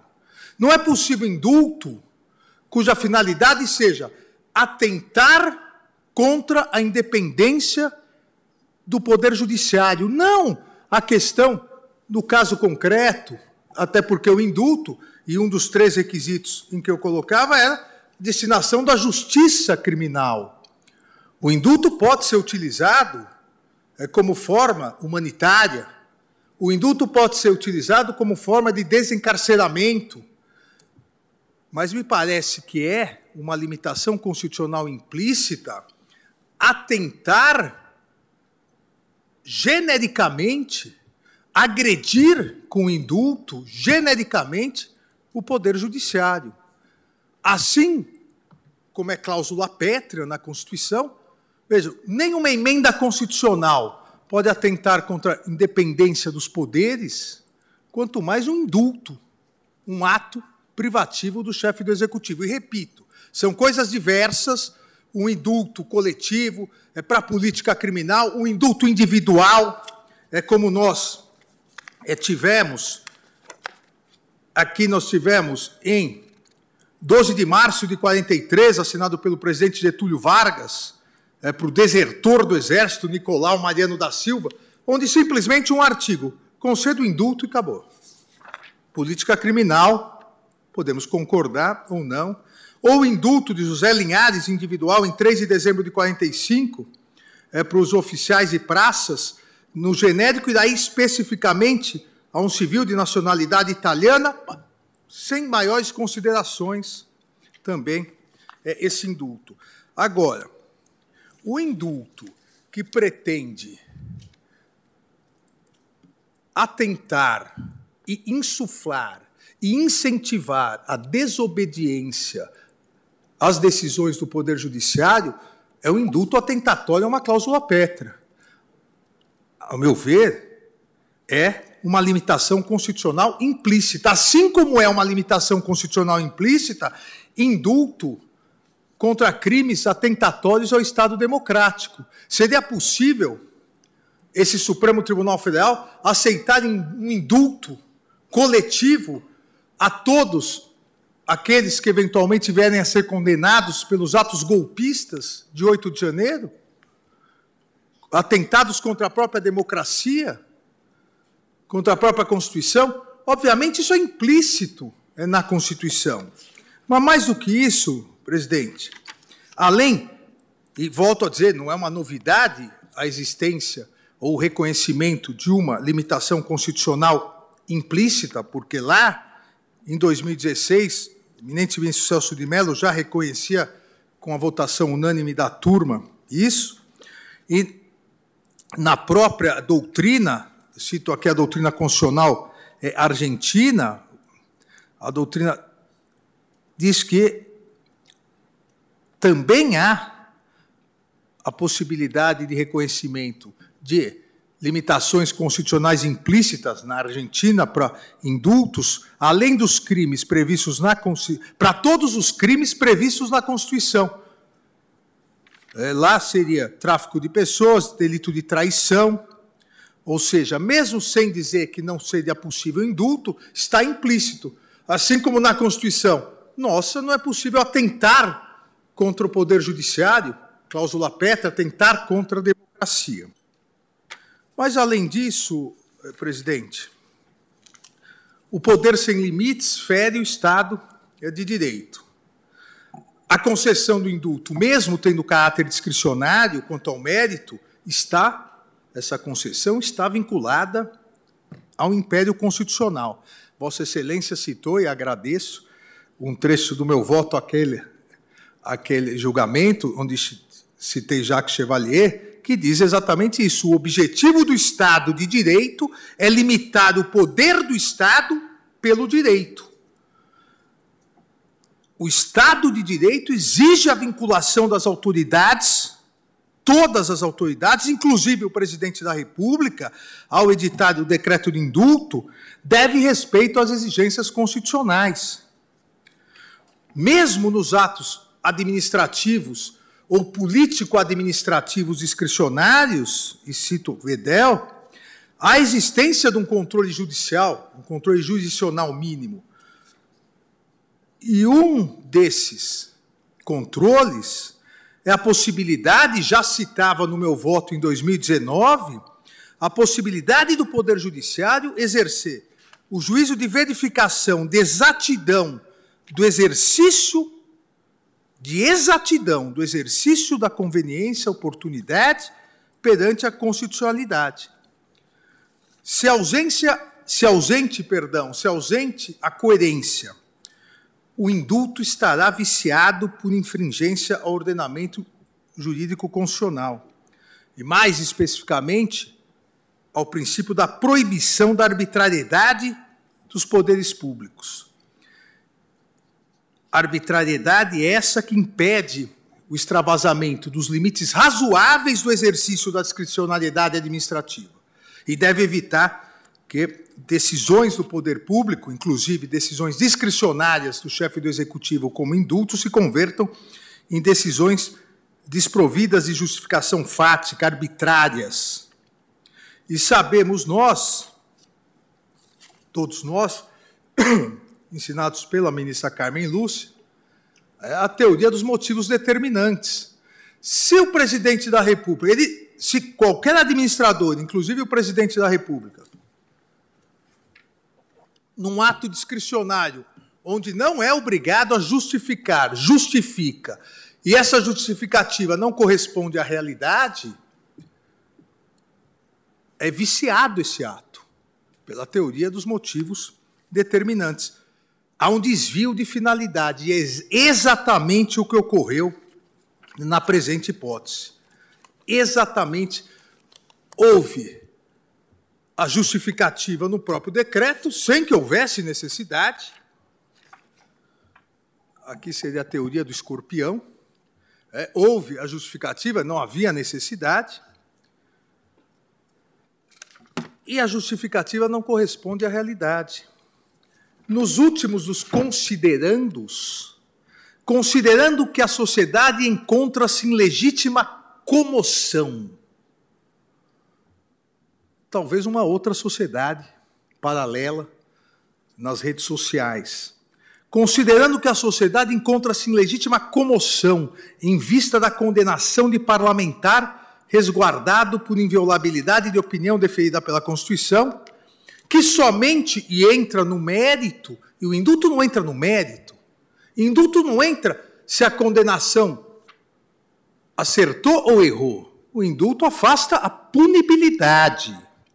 E aqui, novamente, teoria dos motivos determinantes. Parlamentar que somente fez uso de sua liberdade de expressão fica concedido graça constitucional. Mas foi mais além o desvio de finalidade. Houve a confissão expressa do desvio de finalidade. Na chamada, houve aqui a, a chamada, o chamado ato em prol da liberdade de expressão marcado logo após a concessão do indulto, onde Sua Excelência, o presidente da República, entregou um quadrinho a o condenado Daniel Silveira com cópia do indulto perante a sua base parlamentar e nesse ato, demonstrando a total, total o total desvio de finalidade, demonstrou exatamente que o indulto não era como exige a Constituição para o interesse público e para a justiça criminal, para se tratar da justiça criminal. O indulto era um ataque direto e frontal ao Poder Judiciário. Dizia aqui que o povo tinha que, abre aspas, né, ao criticar o Poder Judiciário, que o povo tinha que conhecer esses problemas do judiciário, tem que sentir os efeitos até para valorizar quem, porventura, um dia viesse a dar um grito de independência. Qual seria esse grito de independência? Ainda coloca nessa verdadeira confissão, isso é o discurso presidencial no ato comemorativo à concessão do indulto, demonstrando exatamente que não havia um interesse público, havia um interesse político partidário com desvio de finalidade, é, dizendo, recheado de críticas à justiça eleitoral, dizendo que esse indulto é, era uma reação à justiça eleitoral que estava cerceando a liberdade de expressão. Vejam, o desvio de finalidade é claro. Agora, abre aspas, agora ao atingir a mim, cerceando mídias que me apoiam, desmonetizando, caçando covardemente um deputado estadual. Do Paraná, uma acusação estapafúrdia, talvez para dar um recado para mim, isso é o que é o pior em qualquer regime. Continua aspas, nós conhecemos agora, ao longo da pandemia, os protótipos de ditadores pelo Brasil e críticas ao poder. Judiciário, e vai, assim é, por diante, é, chegando a cúmulos. Veja, esse é um ato de comemoração no indulto. Não poderia ter eleições em 2020 sem a conclusão daquele inquérito. Não vou entrar em detalhe aqui, não era sigiloso. Mente o ministro Barroso quando diz que é sigiloso, mente, uma vergonha, e há inquérito apurando aqui no Supremo essa alegação. Depois fala das Forças Armadas, ou seja, que as Forças Armadas devem ter um computador, elas devem fazer a apuração. Tudo isso, veja, a partir do indulto, mostrando é que deveria conter o poder judiciário. Abre aspas, poder judiciário, dizendo em relação ao poder judiciário, eles estão comandando o Brasil. Não são todos, obviamente, do STF, mas alguns, mandando no Brasil e desmontando, e, e desmontando eh, o Brasil. Ou seja, claramente, as razões pelas quais houve o indulto, e aqui não precisa de uma, uma análise, de uma suposição, porque a confissão foi feita, foi um ataque frontal ao Poder Judiciário enquanto poder de Estado. Nenhuma referência a interesse público, salvo, e aqui novamente a teoria dos motivos determinantes, uma comoção da sociedade que estamos a esperar até o presente momento. E nada dirigido à justiça criminal. O indulto é direcionado à justiça criminal, mas sim direcionado à política eh, partidária eleitoreira. Sim, presidente, para cumprir os meus 15 minutos que prometi ao eminente ministro Luiz Roberto Barroso, o, agora já tem um desconto, porque Sua Excelência, mais três minutos, em virtude desse aparte. Presidente, além de todas as, as argumentações de Vossa Excelência, guardei uma aqui, porque ao permitirmos a utilização do indulto, de um com dupla finalidade, com duplo desvio de finalidade, atacar genericamente é, um poder de Estado e, ao mesmo tempo, garantir, né, e foi a grande comemoração dessa cerimônia, garantir quase que uma impunidade geral aos seus companheiros, um chefe do executivo como disse Vossa Excelência, abre aspas, admitir que o presidente da República, por supostamente deter competência para a edição de indultar, possa criar em seu entorno um círculo de virtual imunidade penal é negar a sujeição de todos ao rule of law, permitindo a sobreposição de interesses meramente pessoais e subjetivos, eu completo, políticos, partidários, aos postulados republicanos e democratas. Então, presidente, aqui, somando a todos os argumentos muito detalhados e fundamentados em Vossa Excelência, me parece que há dois vícios claros no indulto. Há uma limitação constitucional implícita não é possível um indulto que atente, assim como não é possível um indulto que atente contra a democracia, não é possível um indulto que atente contra as cláusulas pétreas, entre elas a separação e a independência de poderes. E, segundo o vício, o desvio de finalidade é claro, é claro e já nos considerandos ele, do, do decreto ele aparece, houve um desvio de finalidade, o indulto não, não pretendeu, como já havíamos dito ser necessário, é, no julgamento da citada ADI, é, o, da ADI 5874, o indulto é, não respeitou hipóteses legais, aqui constitucionais e legais e moralmente admissíveis, não vislumbrou interesse público e sim um interesse subjetivo político eleitoral e não tinha relação com o âmbito da justiça criminal, e sim é no âmbito é, da política eleitoreira. Então, o presidente acompanha, pedindo todas as vênias aos aqueles que divergiram, acompanho integralmente Vossa Excelência para julgar procedente as ações. Eu vou juntar o voto em relação aos efeitos secundários, já dei decisão, já demos decisão, é, eu dei uma decisão aqui no inquérito, já demos e a ministra Carmen também, decisão é, no Tribunal Superior Eleitoral, de que, obviamente, é, o indulto não alcança, mesmo que válido fosse, não alcançaria. Eu voto, presidente. Obrigada, ministro Alexandre de Moraes. Escolho o voto do ministro Edson Fachin. Senhora presidente, cumprimento Vossa Excelência. pelo voto que vem de proferir nessas ADPFs de relatoria de Vossa Excelência. Cumprimento a eminente ministra Carmen, os eminentes pares, senhor Procurador-Geral da República, advogados e advogadas que acompanham a sessão, é, bem como as sustentações orais que foram aqui trazidas à colação e os votos que me antecederam.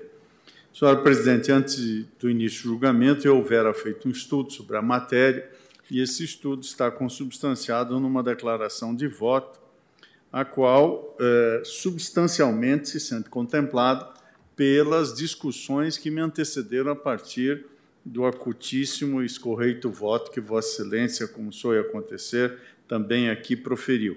Por isso, eu considero a matéria madura, senhora presidente, meu voto será breve, eis que o alongar da fundamentação deixarei é, para a declaração de voto que vou juntar aos autos. E, desde logo, é, com toda a vênia divergência, já adianto que estou acompanhando Vossa Excelência nas preambulares e também no mérito, apenas firmando três ideias centrais. O primeiro, a primeira delas que estamos efetivamente diante de um ato que tem uma discricionalidade e uma autoridade política. Creio que não há dissenso sobre isso. Em segundo lugar, nada obstante, há filtros de controle para que eh, a Constituição seja respeitada e esses filtros compreendem também a impessoalidade e a moralidade, ou seja, compreendem o exame das finalidades do ato. E, eh, portanto, é nessa ordem de ideias que o histórico de julgamentos dessa Corte se colocou e também o percurso constitucional que Vossa Excelência fez no voto e que, é, por coincidência, também está na minha declaração de voto, que é, anda por todas as constituições desde 1891, examinando, aliás, a singularidade da Constituição de 1937 com digamos assim, coerência com aquele período de exceção, ligando a ideia de graça a própria, eh, não apenas a comutação da pena, mas também eh, um favor em relação ao condenado. Faço pelos debates da Constituinte, e foi uma pesquisa que me trouxe à mente constituintes que, à época, eh, acompanhava os debates, como Jamil Haddad, o advogado Modesta Silveira e tantos outros, que é, participaram sobre o sentido e o alcance desta matéria e também ah, o feitio da Constituição ao regular esse é, recorte no marco de ser uma resposta ao regime autoritário de uma Constituição que, ao mesmo tempo, projetava a luz sobre o passado, que era a superação de uma ditadura, e criava as possibilidades constitucionais para uma sociedade que se almeja seja livre, justa e solidária. Por isso, senhora presidente, com, esse, é, com essa breve manifestação, vou, portanto, juntar a declaração de voto. Nela, tal como Vossa Excelência entendo que o, o indulto há de prestar contas às suas finalidades, há de ter um corpo interno de coerência e desbordando disso, nós estamos diante de uma desobediência à Constituição, e desobedecer à Constituição leva em constitucionalidade, e o que leva em constitucionalidade leva a uma nulidade. Portanto, neste caso, com toda a vênia opiniões distintas, estamos diante de um ato irrito, inconstitucional e, portanto, nulo. Com essa síntese, tenho a honra de acompanhar integralmente Vossa Excelência. Obrigada, ministro Luiz Edson Fachin. Ouça agora o ministro Luiz Roberto Barroso.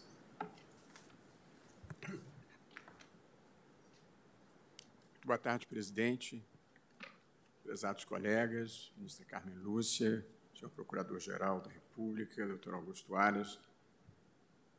A presidente, a hipótese já foi exaustivamente descrita, são ADPFs contra o decreto presidencial de concessão de indulto individual a uma pessoa após condenação pelo Supremo Tribunal Federal. Tal como Vossa Excelência, eu rejeito as preliminares que foram a, apresentadas, não vi irregularidade na representação é, em uma das ADPFs por se tratar de servidor público, porque nós não vislumbramos esse tipo de impedimento no caso de processos objetivos e a mim me parece clara a possibilidade de ajuizamento de arguições de descumprimento de preceito fundamental, porque é um ato do poder público que não é passível de questionamento eh, no plano objetivo por nenhum outro tipo de ação. Rejeito os preliminares e passo a, ao mérito, também num voto eh, breve, a, a renúncia ao direito de punir no Brasil, ela se manifesta em três possibilidades, como nós sabemos. A anistia, que cabe ao Poder Legislativo conceder. A segunda é o indulto, que é um perdão coletivo. E a terceira é a graça individual, que é esse tipo de perdão que nós estamos considerando aqui. Eu vou ser muito breve, porque tudo o que era importante, na minha visão, já constou do voto memorável que Vossa Excelência pronunciou ontem aqui. E ninguém discute tampouco o caráter discricionário do ato de concessão de indulto e, portanto, o seu substrato predominantemente é, político. O controle judicial, portanto, é limitado, mais possível, a meu ver, quando ocorram especialmente dois tipos de disfunção: a violação à separação de poderes e o desvio de finalidade. E, no caso, com todas as vênias, me parece, como Vossa Excelência já apontou, estarem presentes muito nitidamente essas duas disfunções.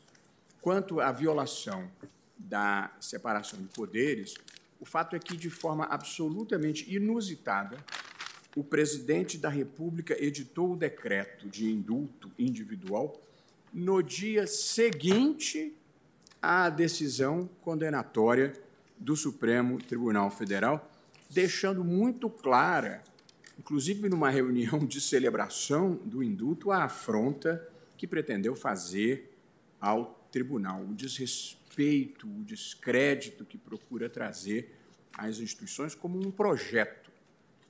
A violação à separação dos poderes fica evidenciada por dois fatores, a meu ver. Primeiro, o assodamento e, segundo, as justificativas que foram apresentadas para o indulto. O assodamento se manifestou no fato de que o indulto foi concedido não antes do trânsito em julgado, o que já seria absurdo, foi concedido antes mesmo da publicação da decisão, da qual ainda cabia embargos de declaração, cabia embargos de declaração e outros tipos é, de recurso. Portanto, uma graça individual concedida de maneira absolutamente intempestiva. E, em segundo lugar, a justificativa para a concessão de indulto foi a de que o Supremo teria desrespeitado a liberdade de expressão do condenado. Ou seja, o presidente julgou o mérito da decisão do Supremo, dele discordou e se arvorou na condição de juiz dos juízes, para dizer os juízes estão errados e eu, portanto, eu é que estou certo e vou dar indulto. Num Estado democrático de direito, num Estado constitucional, quem diz o sentido e o alcance da Constituição e das leis é o Supremo Tribunal Federal, em última palavra. De modo que me parece claramente caracterizada também por essa justificação apresentada a afronta ao princípio da separação de, de poderes. Quanto ao desvio de finalidade, presidente, tradicionalmente no direito brasileiro, o indulto é concedido por dois fundamentos. O primeiro, razões humanitárias, notadamente no caso de pessoas idosas ou doentes, ou como política de desencarceramento dos crimes menos graves para desafogar o sistema penitenciário. E aqui, neste caso concreto, né, ou neste processo que nós estamos julgando, surgem dois problemas, que são a quebra da impessoalidade e a quebra da moralidade administrativa. Imagine-se se o Supremo pudesse chancelar um tipo de concepção em que o presidente pudesse, discricionariamente, ao seu alvedrio, conceder graça a qualquer tipo de criminoso por qualquer crime, apenas por uma relação de amizade ou de afinidade política, evidentemente seria o fim do Estado de Direito. A decisão que eu estou aqui proferindo, presidente, é inteiramente coerente com o meu voto na ADI 5874, em que eu havia suspendido cautelarmente o indulto concedido por presidente eh, anterior, e, na ocasião, o meu voto não prevaleceu, mas também eu considerei ter havido desvio eh, de finalidade por entender eh, violadora de princípios constitucionais a concessão de anistia após o cumprimento de apenas um quinto da pena aos crimes de corrupção ativa, corrupção passiva, lavagem de dinheiro e é, peculato. A inclusão de tais crimes, que tradicionalmente eram deixados de fora do indulto, me pareceu constitucionalmente incompatível. Mas aqui a situação é muito mais grave ainda por todas as razões que eu expus até aqui. Faço um último comentário, eh, presidente, porque há uma reiterada repetição de que a decisão do Supremo teria eh, violado a liberdade de expressão. Só pode achar que houve violação à liberdade de expressão quem não se deu ao trabalho de ouvir ou ler as manifestações do condenado, só em abstrato. Porque quem ler o conteúdo e, sobretudo, a forma da manifestação, e se for uma pessoa normal, terá que ter ficado completamente horrorizado com o que aqui é, se julgou. Ali constava ameaça de agressão física a ministros do Supremo. Portanto, eu gostaria de dizer a quem tenha alguma dúvida que ameaça de agressão física não faz parte do conteúdo da liberdade de expressão. Incitação à invasão e ao fechamento do Congresso Nacional e do Supremo Tribunal. Gostaria de dizer que incitar crime não é comportamento protegido pela liberdade de expressão criação de animosidade entre as Forças Armadas e as instituições civis e uma lista de ofensas e de xingamentos às pessoas que é de fazer perder a fé na condição humana de tão estarrecedoras que eram aquelas declarações. Além de o réu ter incitado o povo a cercar e invadir o Congresso Nacional e o Supremo Tribunal Federal, tudo isso apontado na denúncia. Portanto, esse era o prenúncio do golpe. Ali estava a incitação do espetáculo de selvageria que nós assistimos no 8 de janeiro. Era o embrião do que estava para é, vir. De modo, presidente, eu queria deixar claro às pessoas de boa fé que foram induzidas a achar que havia liberdade de expressão envolvida aqui, que não há vestígio de liberdade aqui. O que existe é agressão, ofensa, incitação à violação das instituições e preparação de um golpe de Estado. Portanto, as pessoas que falam, presidente, na minha visão, em Deus, pátria e família, não podem compactuar com isso e deviam, se tiverem alguma dúvida, reunir a família na sala, invocar a proteção de Deus e exibir o vídeo que motivou a condenação. E aí, se achar que está bem, após ouvir o vídeo, dizer para a família: esse é o país que nós queremos. Antidemocrático, com animosidade entre civis e militares e uma linguagem chula e grosseira que mais parecia um esgoto a céu aberto. Portanto, presidente, não há nada de liberdade de expressão envolvida aqui.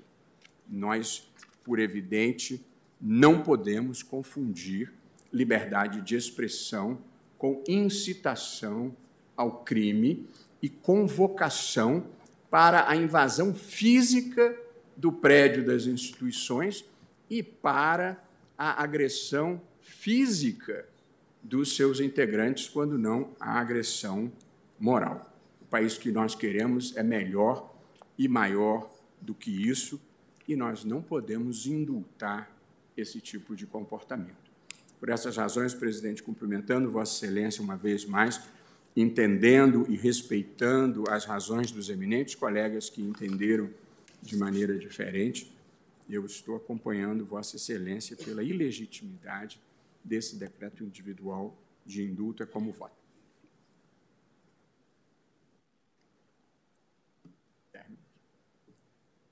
Obrigada, ministro Luiz Roberto Barroso. Colho o voto do ministro Dias Toffoli. Boa tarde, senhora presidente, senhora ministra Carmen Lúcia, nossa decana, nosso decano Gilmar Mendes, eminentes colegas que já votaram, senhor Procurador-Geral da República, senhoras e senhores advogados, advogados, servidores, servidores, imprensa, todos que nos acompanham. Saudando os votos proferidos, senhora presidente, serei bastante breve. Eu também acompanho Vossa Excelência quanto às preliminares e peço vênia ao ministro Nunes Marques para divergir quanto à, à preliminar específica que Sua Excelência trouxe em relação à impossibilidade de alguém que seja é, servidor da União e entrar com ação direta de inconstitucionalidade em razão do Estatuto da Ordem dos Advogados. Aqui, como já foi destacado por alguns colegas, e agora mais é, próximo do meu voto, o predecessor, o Luiz Roberto Barroso, que votou, no sentido de que estamos em sede de ações abstratas. E eu entendo que em sede de ações abstratas, e não só de ações abstratas, mas também, por exemplo, de uma ação popular, um servidor público que verifica que há ministro Luiz Roberto Barroso, no seu município, um, ele pode, sim, se for advogado, poder entrar, sim, com uma ação popular, porque também tem um determinado grau de defesa do patrimônio público ou mesmo o habeas corpus contra uma decisão que é do Estado, que é do juiz, no caso de justiça federal. Então, é, eu não me, limitaria única e exclusivamente às, às ações de controle de constitucionalidade mas ações que têm uma natureza de ordem coletiva ou o habeas corpus, que qualquer um não precisa nem ser, né? basta ser cidadão maior de idade para impetrar a ordem de habeas corpus. Então, peço ver, Sua Excelência, para divergir e dar seguimento, reconhecer a legitimidade da única subscritora daquela ação para a sua é, subscrição. Pois bem, quanto ao, ao caso concreto, senhora presidente, eu peço vênia divergência, farei juntada de voto por escrito e acompanho Vossa Excelência, mas também com fundamentos é, um pouco distintos, porque eu penso que o, o, indulto ele pode sim ser discricionário, como Vossa Excelência também destacou, e os colegas todos destacaram, e, mas ele também pode ser pessoal, sim, no seio do relacionamento do presidente da República. Isso não impede o princípio da impessoalidade na administração pública de o, o presidente fazê-lo.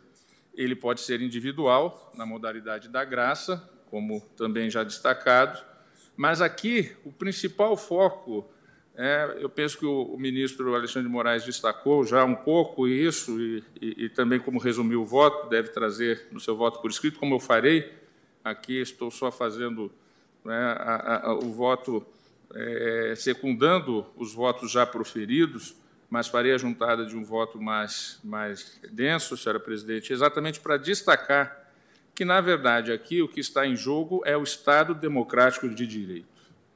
O que está em jogo aqui foram ações, como falou agora há pouco o ministro Luiz Roberto Barroso, destacando quais foram né, os crimes cometidos e pelos quais o aqui indultado ou agraciado foi condenado por essa Suprema Corte. E esses crimes, senhora presidente, eles são crimes que atentam contra a democracia. Há coisas que não estão escritas explicitamente na Constituição, mas é óbvio que implicitamente elas estão. Por exemplo, não está escrito no parágrafo 4 do artigo 60 que a democracia é insuscetível de proposta de emenda constitucional.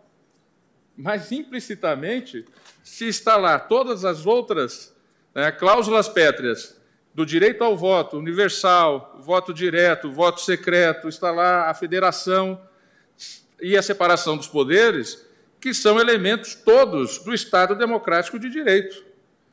Então, evidentemente que O que foi aqui objeto de indulto, como disse o ministro Alexandre de Moraes agora há pouco, sequer poderia ser objeto de uma proposta de emenda constitucional, porque, na verdade, o ato praticado é um ato atentatório ao Estado Democrático de Direito, à democracia e às instituições. E vejam, e vejam que não é um ato qualquer, tanto que tivemos o nosso 8 de janeiro de 2023. Então, aqui eu farei, um, um, um, no, meu, no, meu, voto por escrito, que farei a juntada, senhora presidente, eu destacarei isso.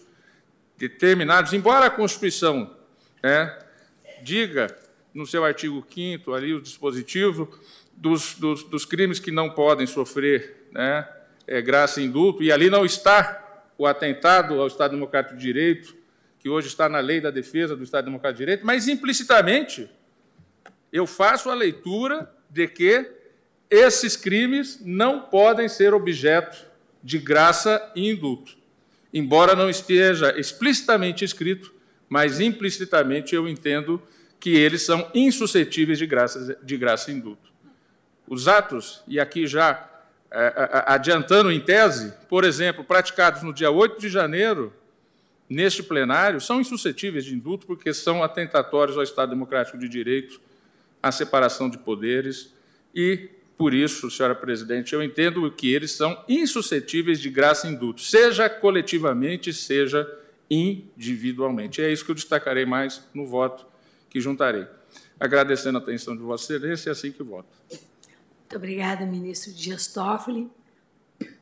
Como vota a ministra Carmen Lúcia?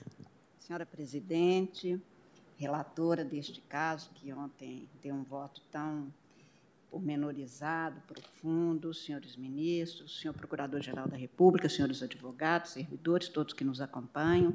Também, presidente, como fizeram os que me antecederam nesta tarde, basicamente é, abreviando suas mensagens, seus votos, considerando que vamos fazer juntada, também farei. Eu acompanho Vossa Excelência nas preliminares. Acho que este é um caso que manifesta o desenvolvimento do constitucionalismo, no qual nós pensamos exatamente em como dar cobro pelo direito a qualquer tentativa de desfazimento do próprio direito.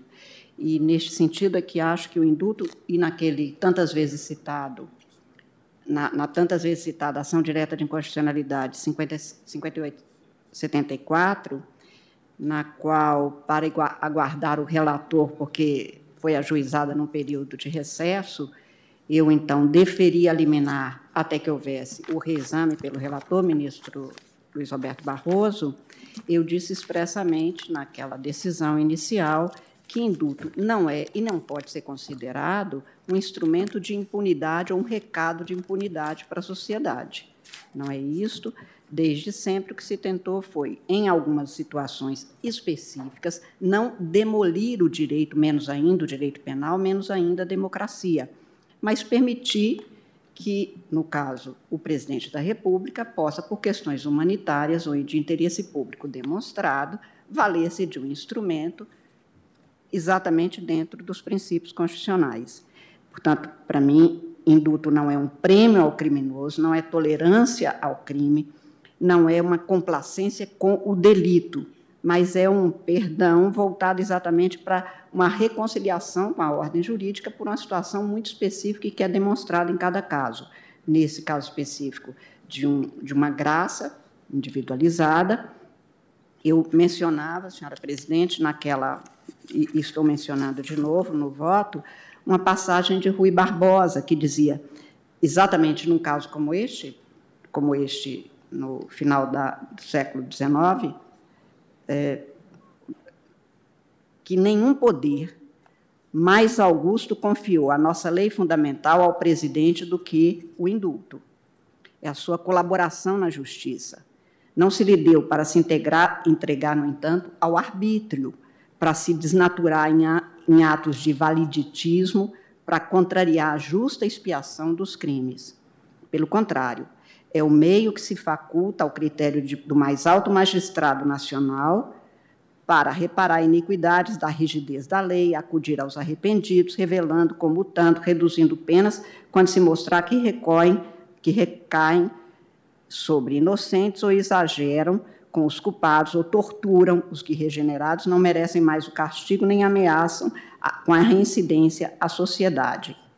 E, e ainda nos comentários a ato do presidente afirmava que o indulto ali concedido era aspas, essa marruada na Constituição da República, uma pancada mortal ao martinete na probidade oficial.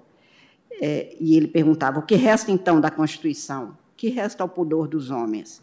Então, o indulto tem, como Vossa Excelência ontem, com tanto detalhamento, realçou, uma finalidade que se volta para cumprir o interesse público, para cumprir o interesse da sociedade, não para, como aqui já foi demonstrado, desde o voto de Vossa Excelência, com ênfase dado agora pelos votos do ministro Alexandre, do ministro Faquim, do ministro Barroso e agora do ministro Toffoli, não para encarecer e, dar uma, e, e resultar numa mensagem a eventuais detratores da democracia e da Constituição que eles pudessem continuar a praticar os crimes, porque havia este instrumento que estaria nas mãos, não de forma discricionária, com que todos nós concordamos, que é da natureza deste ato, mas de forma arbitrária, não de forma a cumprir interesse público, mas para descumprir o interesse de toda a sociedade em benefício de interesses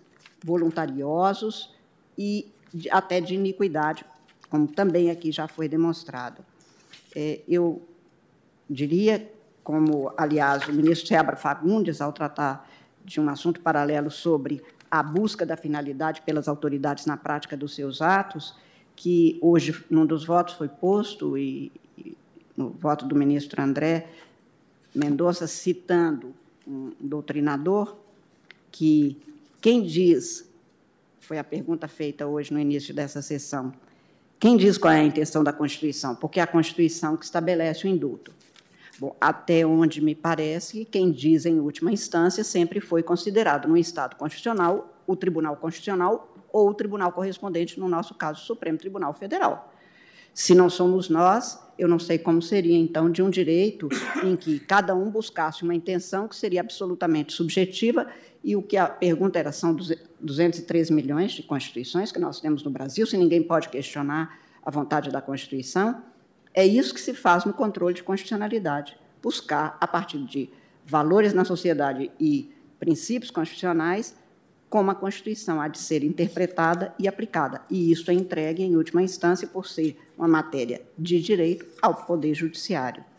Eu, como disse, senhora presidente, já tratei deste assunto naquela ocasião, voltei a tratar no voto, especificamente aqui, sobre a relatoria do ministro Barroso, na 5874, na ação direta 5874. Tenho para mim que, neste caso, a discricionariedade foi arrombada por, um, por uma arbitrariedade que se demonstra neste caso, que com finalidades muito espúrias e absolutamente desviantes do que é esse instrumento na Constituição, e por isso é, acho que não passa pelos filtros da constitucionalidade o ato, a, não fico a imaginar que, se tivesse um ato mesmo de natureza política, que não pudesse ser sujeito ao Poder Judiciário. Porque foi assim, foi assim que as ditaduras se fizeram. O que, que a Constituição brasileira, diferente das outras constituições, tem o direito ao acesso à justiça com um, uma locução que é diferente, porque desde a, a Declaração dos Direitos do Homem, todo ser humano tem direito, todo cidadão tem direito a ter acesso ao Poder Judiciário. Na nossa, desde 46, se tem a lei não poderá excluir da apreciação do Poder Judiciário lesão ou ameaça a direito. Isso porque as, havia leis e os atos institucionais que excluíam da apreciação do Poder Judiciário algumas matérias, algumas, alguns atos ditos atos do poder revolucionário. Exatamente por isso, desde 46, as constituições brasileiras não adotam isto que é a locução encontrada nas declarações de direito e nas constituições, muito comumente. Todo mundo tem direito a ter acesso a um juiz ou a um tribunal independente, imparcial. No nosso caso, O direito ao acesso à justiça vem exatamente numa fórmula que nem dirigida ao legislador, no sentido de que não se pode excluir da, da apreciação do Poder Judiciário. Claro que nós sempre fizemos a distinção. Aquilo que é um merecimento do ato em relação à conveniência e oportunidade não será substituída pela, pelo ato do juiz, pelo, pela decisão do julgador. Mas esses atos passam pelo crivo, porque, já disse mais de uma ocasião aqui, que não, o Estado de Direito é uma construção de uma fortaleza contra o arbítrio, e de nada valeria se a gente pudesse colocar nessa fortaleza um portão de papelão, porque então se poderia arrebentar o tempo todo com esse tipo de, de atitude. Por isso mesmo, senhora presidente, é que, como disse, para mim, indulto não faz milagre, não transforma o crime num ato de valor moral, não transforma uma agressão à Constituição em alguma valia de interesse público. O que se tem aqui é um instrumento legítimo para ser usado com discrição e a prudência própria da República, e, claro, com a discricionariedade outorgada pela Constituição, o que não se teve neste caso. Por isso é que estou, como disse, fazendo juntada de voto escrito, mas acompanhando Vossa Excelência, tanto nas preliminares, quanto no, no, na decisão, na, na parte dispositiva, conhecendo das ações e julgando procedente, com todas as vênias do ministro André, do ministro Cássio, especialmente no que se refere ao não conhecimento da ação própria. Como voto, senhora presidente, muito obrigada pela palavra. Muito obrigada, ministra Carmen Lúcia. Ministro Gilmar, eu consulto Vossa Excelência. Estou lhe facultando a palavra para efeito do voto, mas anuncio que não vou proclamar o resultado hoje, porque o ministro Fux teve uma. Infelizmente, não pôde. Presidente, então eu vou aguardar para a próxima semana, próxima sessão né? como já estamos uh, já 18 e 15, mais ou menos, por isso que. Né? Porque não, não, não, não posso encerrar. Então, eu proclamo o resultado provisório, que após o voto do ministro André Mendonça, acompanhando a relatora quanto à rejeição das preliminares, mas no mérito julgando improcedentes as arguições de descumprimento de preceito fundamental do voto do ministro Nunes Marques, acolhendo a preliminar de não conhecimento da DPF 964, suscitada pela Procuradoria-Geral da República, e no mérito julgando improcedentes as arguições de descumprimento de preceito fundamental e dos votos dos ministros Alexandre de Moraes, Luiz Edson Fachin, Luiz Roberto Barroso, Dias Toffoli e Carmen Lúcia, acompanhando a relatora na rejeição das preliminares e no juízo de procedência das ADPFs para reputar inconstitucional o decreto presidencial impugnado, nos termos dos votos proferidos em plenário, porque há algumas, né, inclusive fundamentos acrescidos, uh, o julgamento foi suspenso. Continuamos na próxima semana, quarta-feira, primeiro horário onde colherei, quando colherei o voto do ministro Fux e do ministro Gilmar Mendes. Desejo uma excelente noite a todos, agradeço a presença e declaro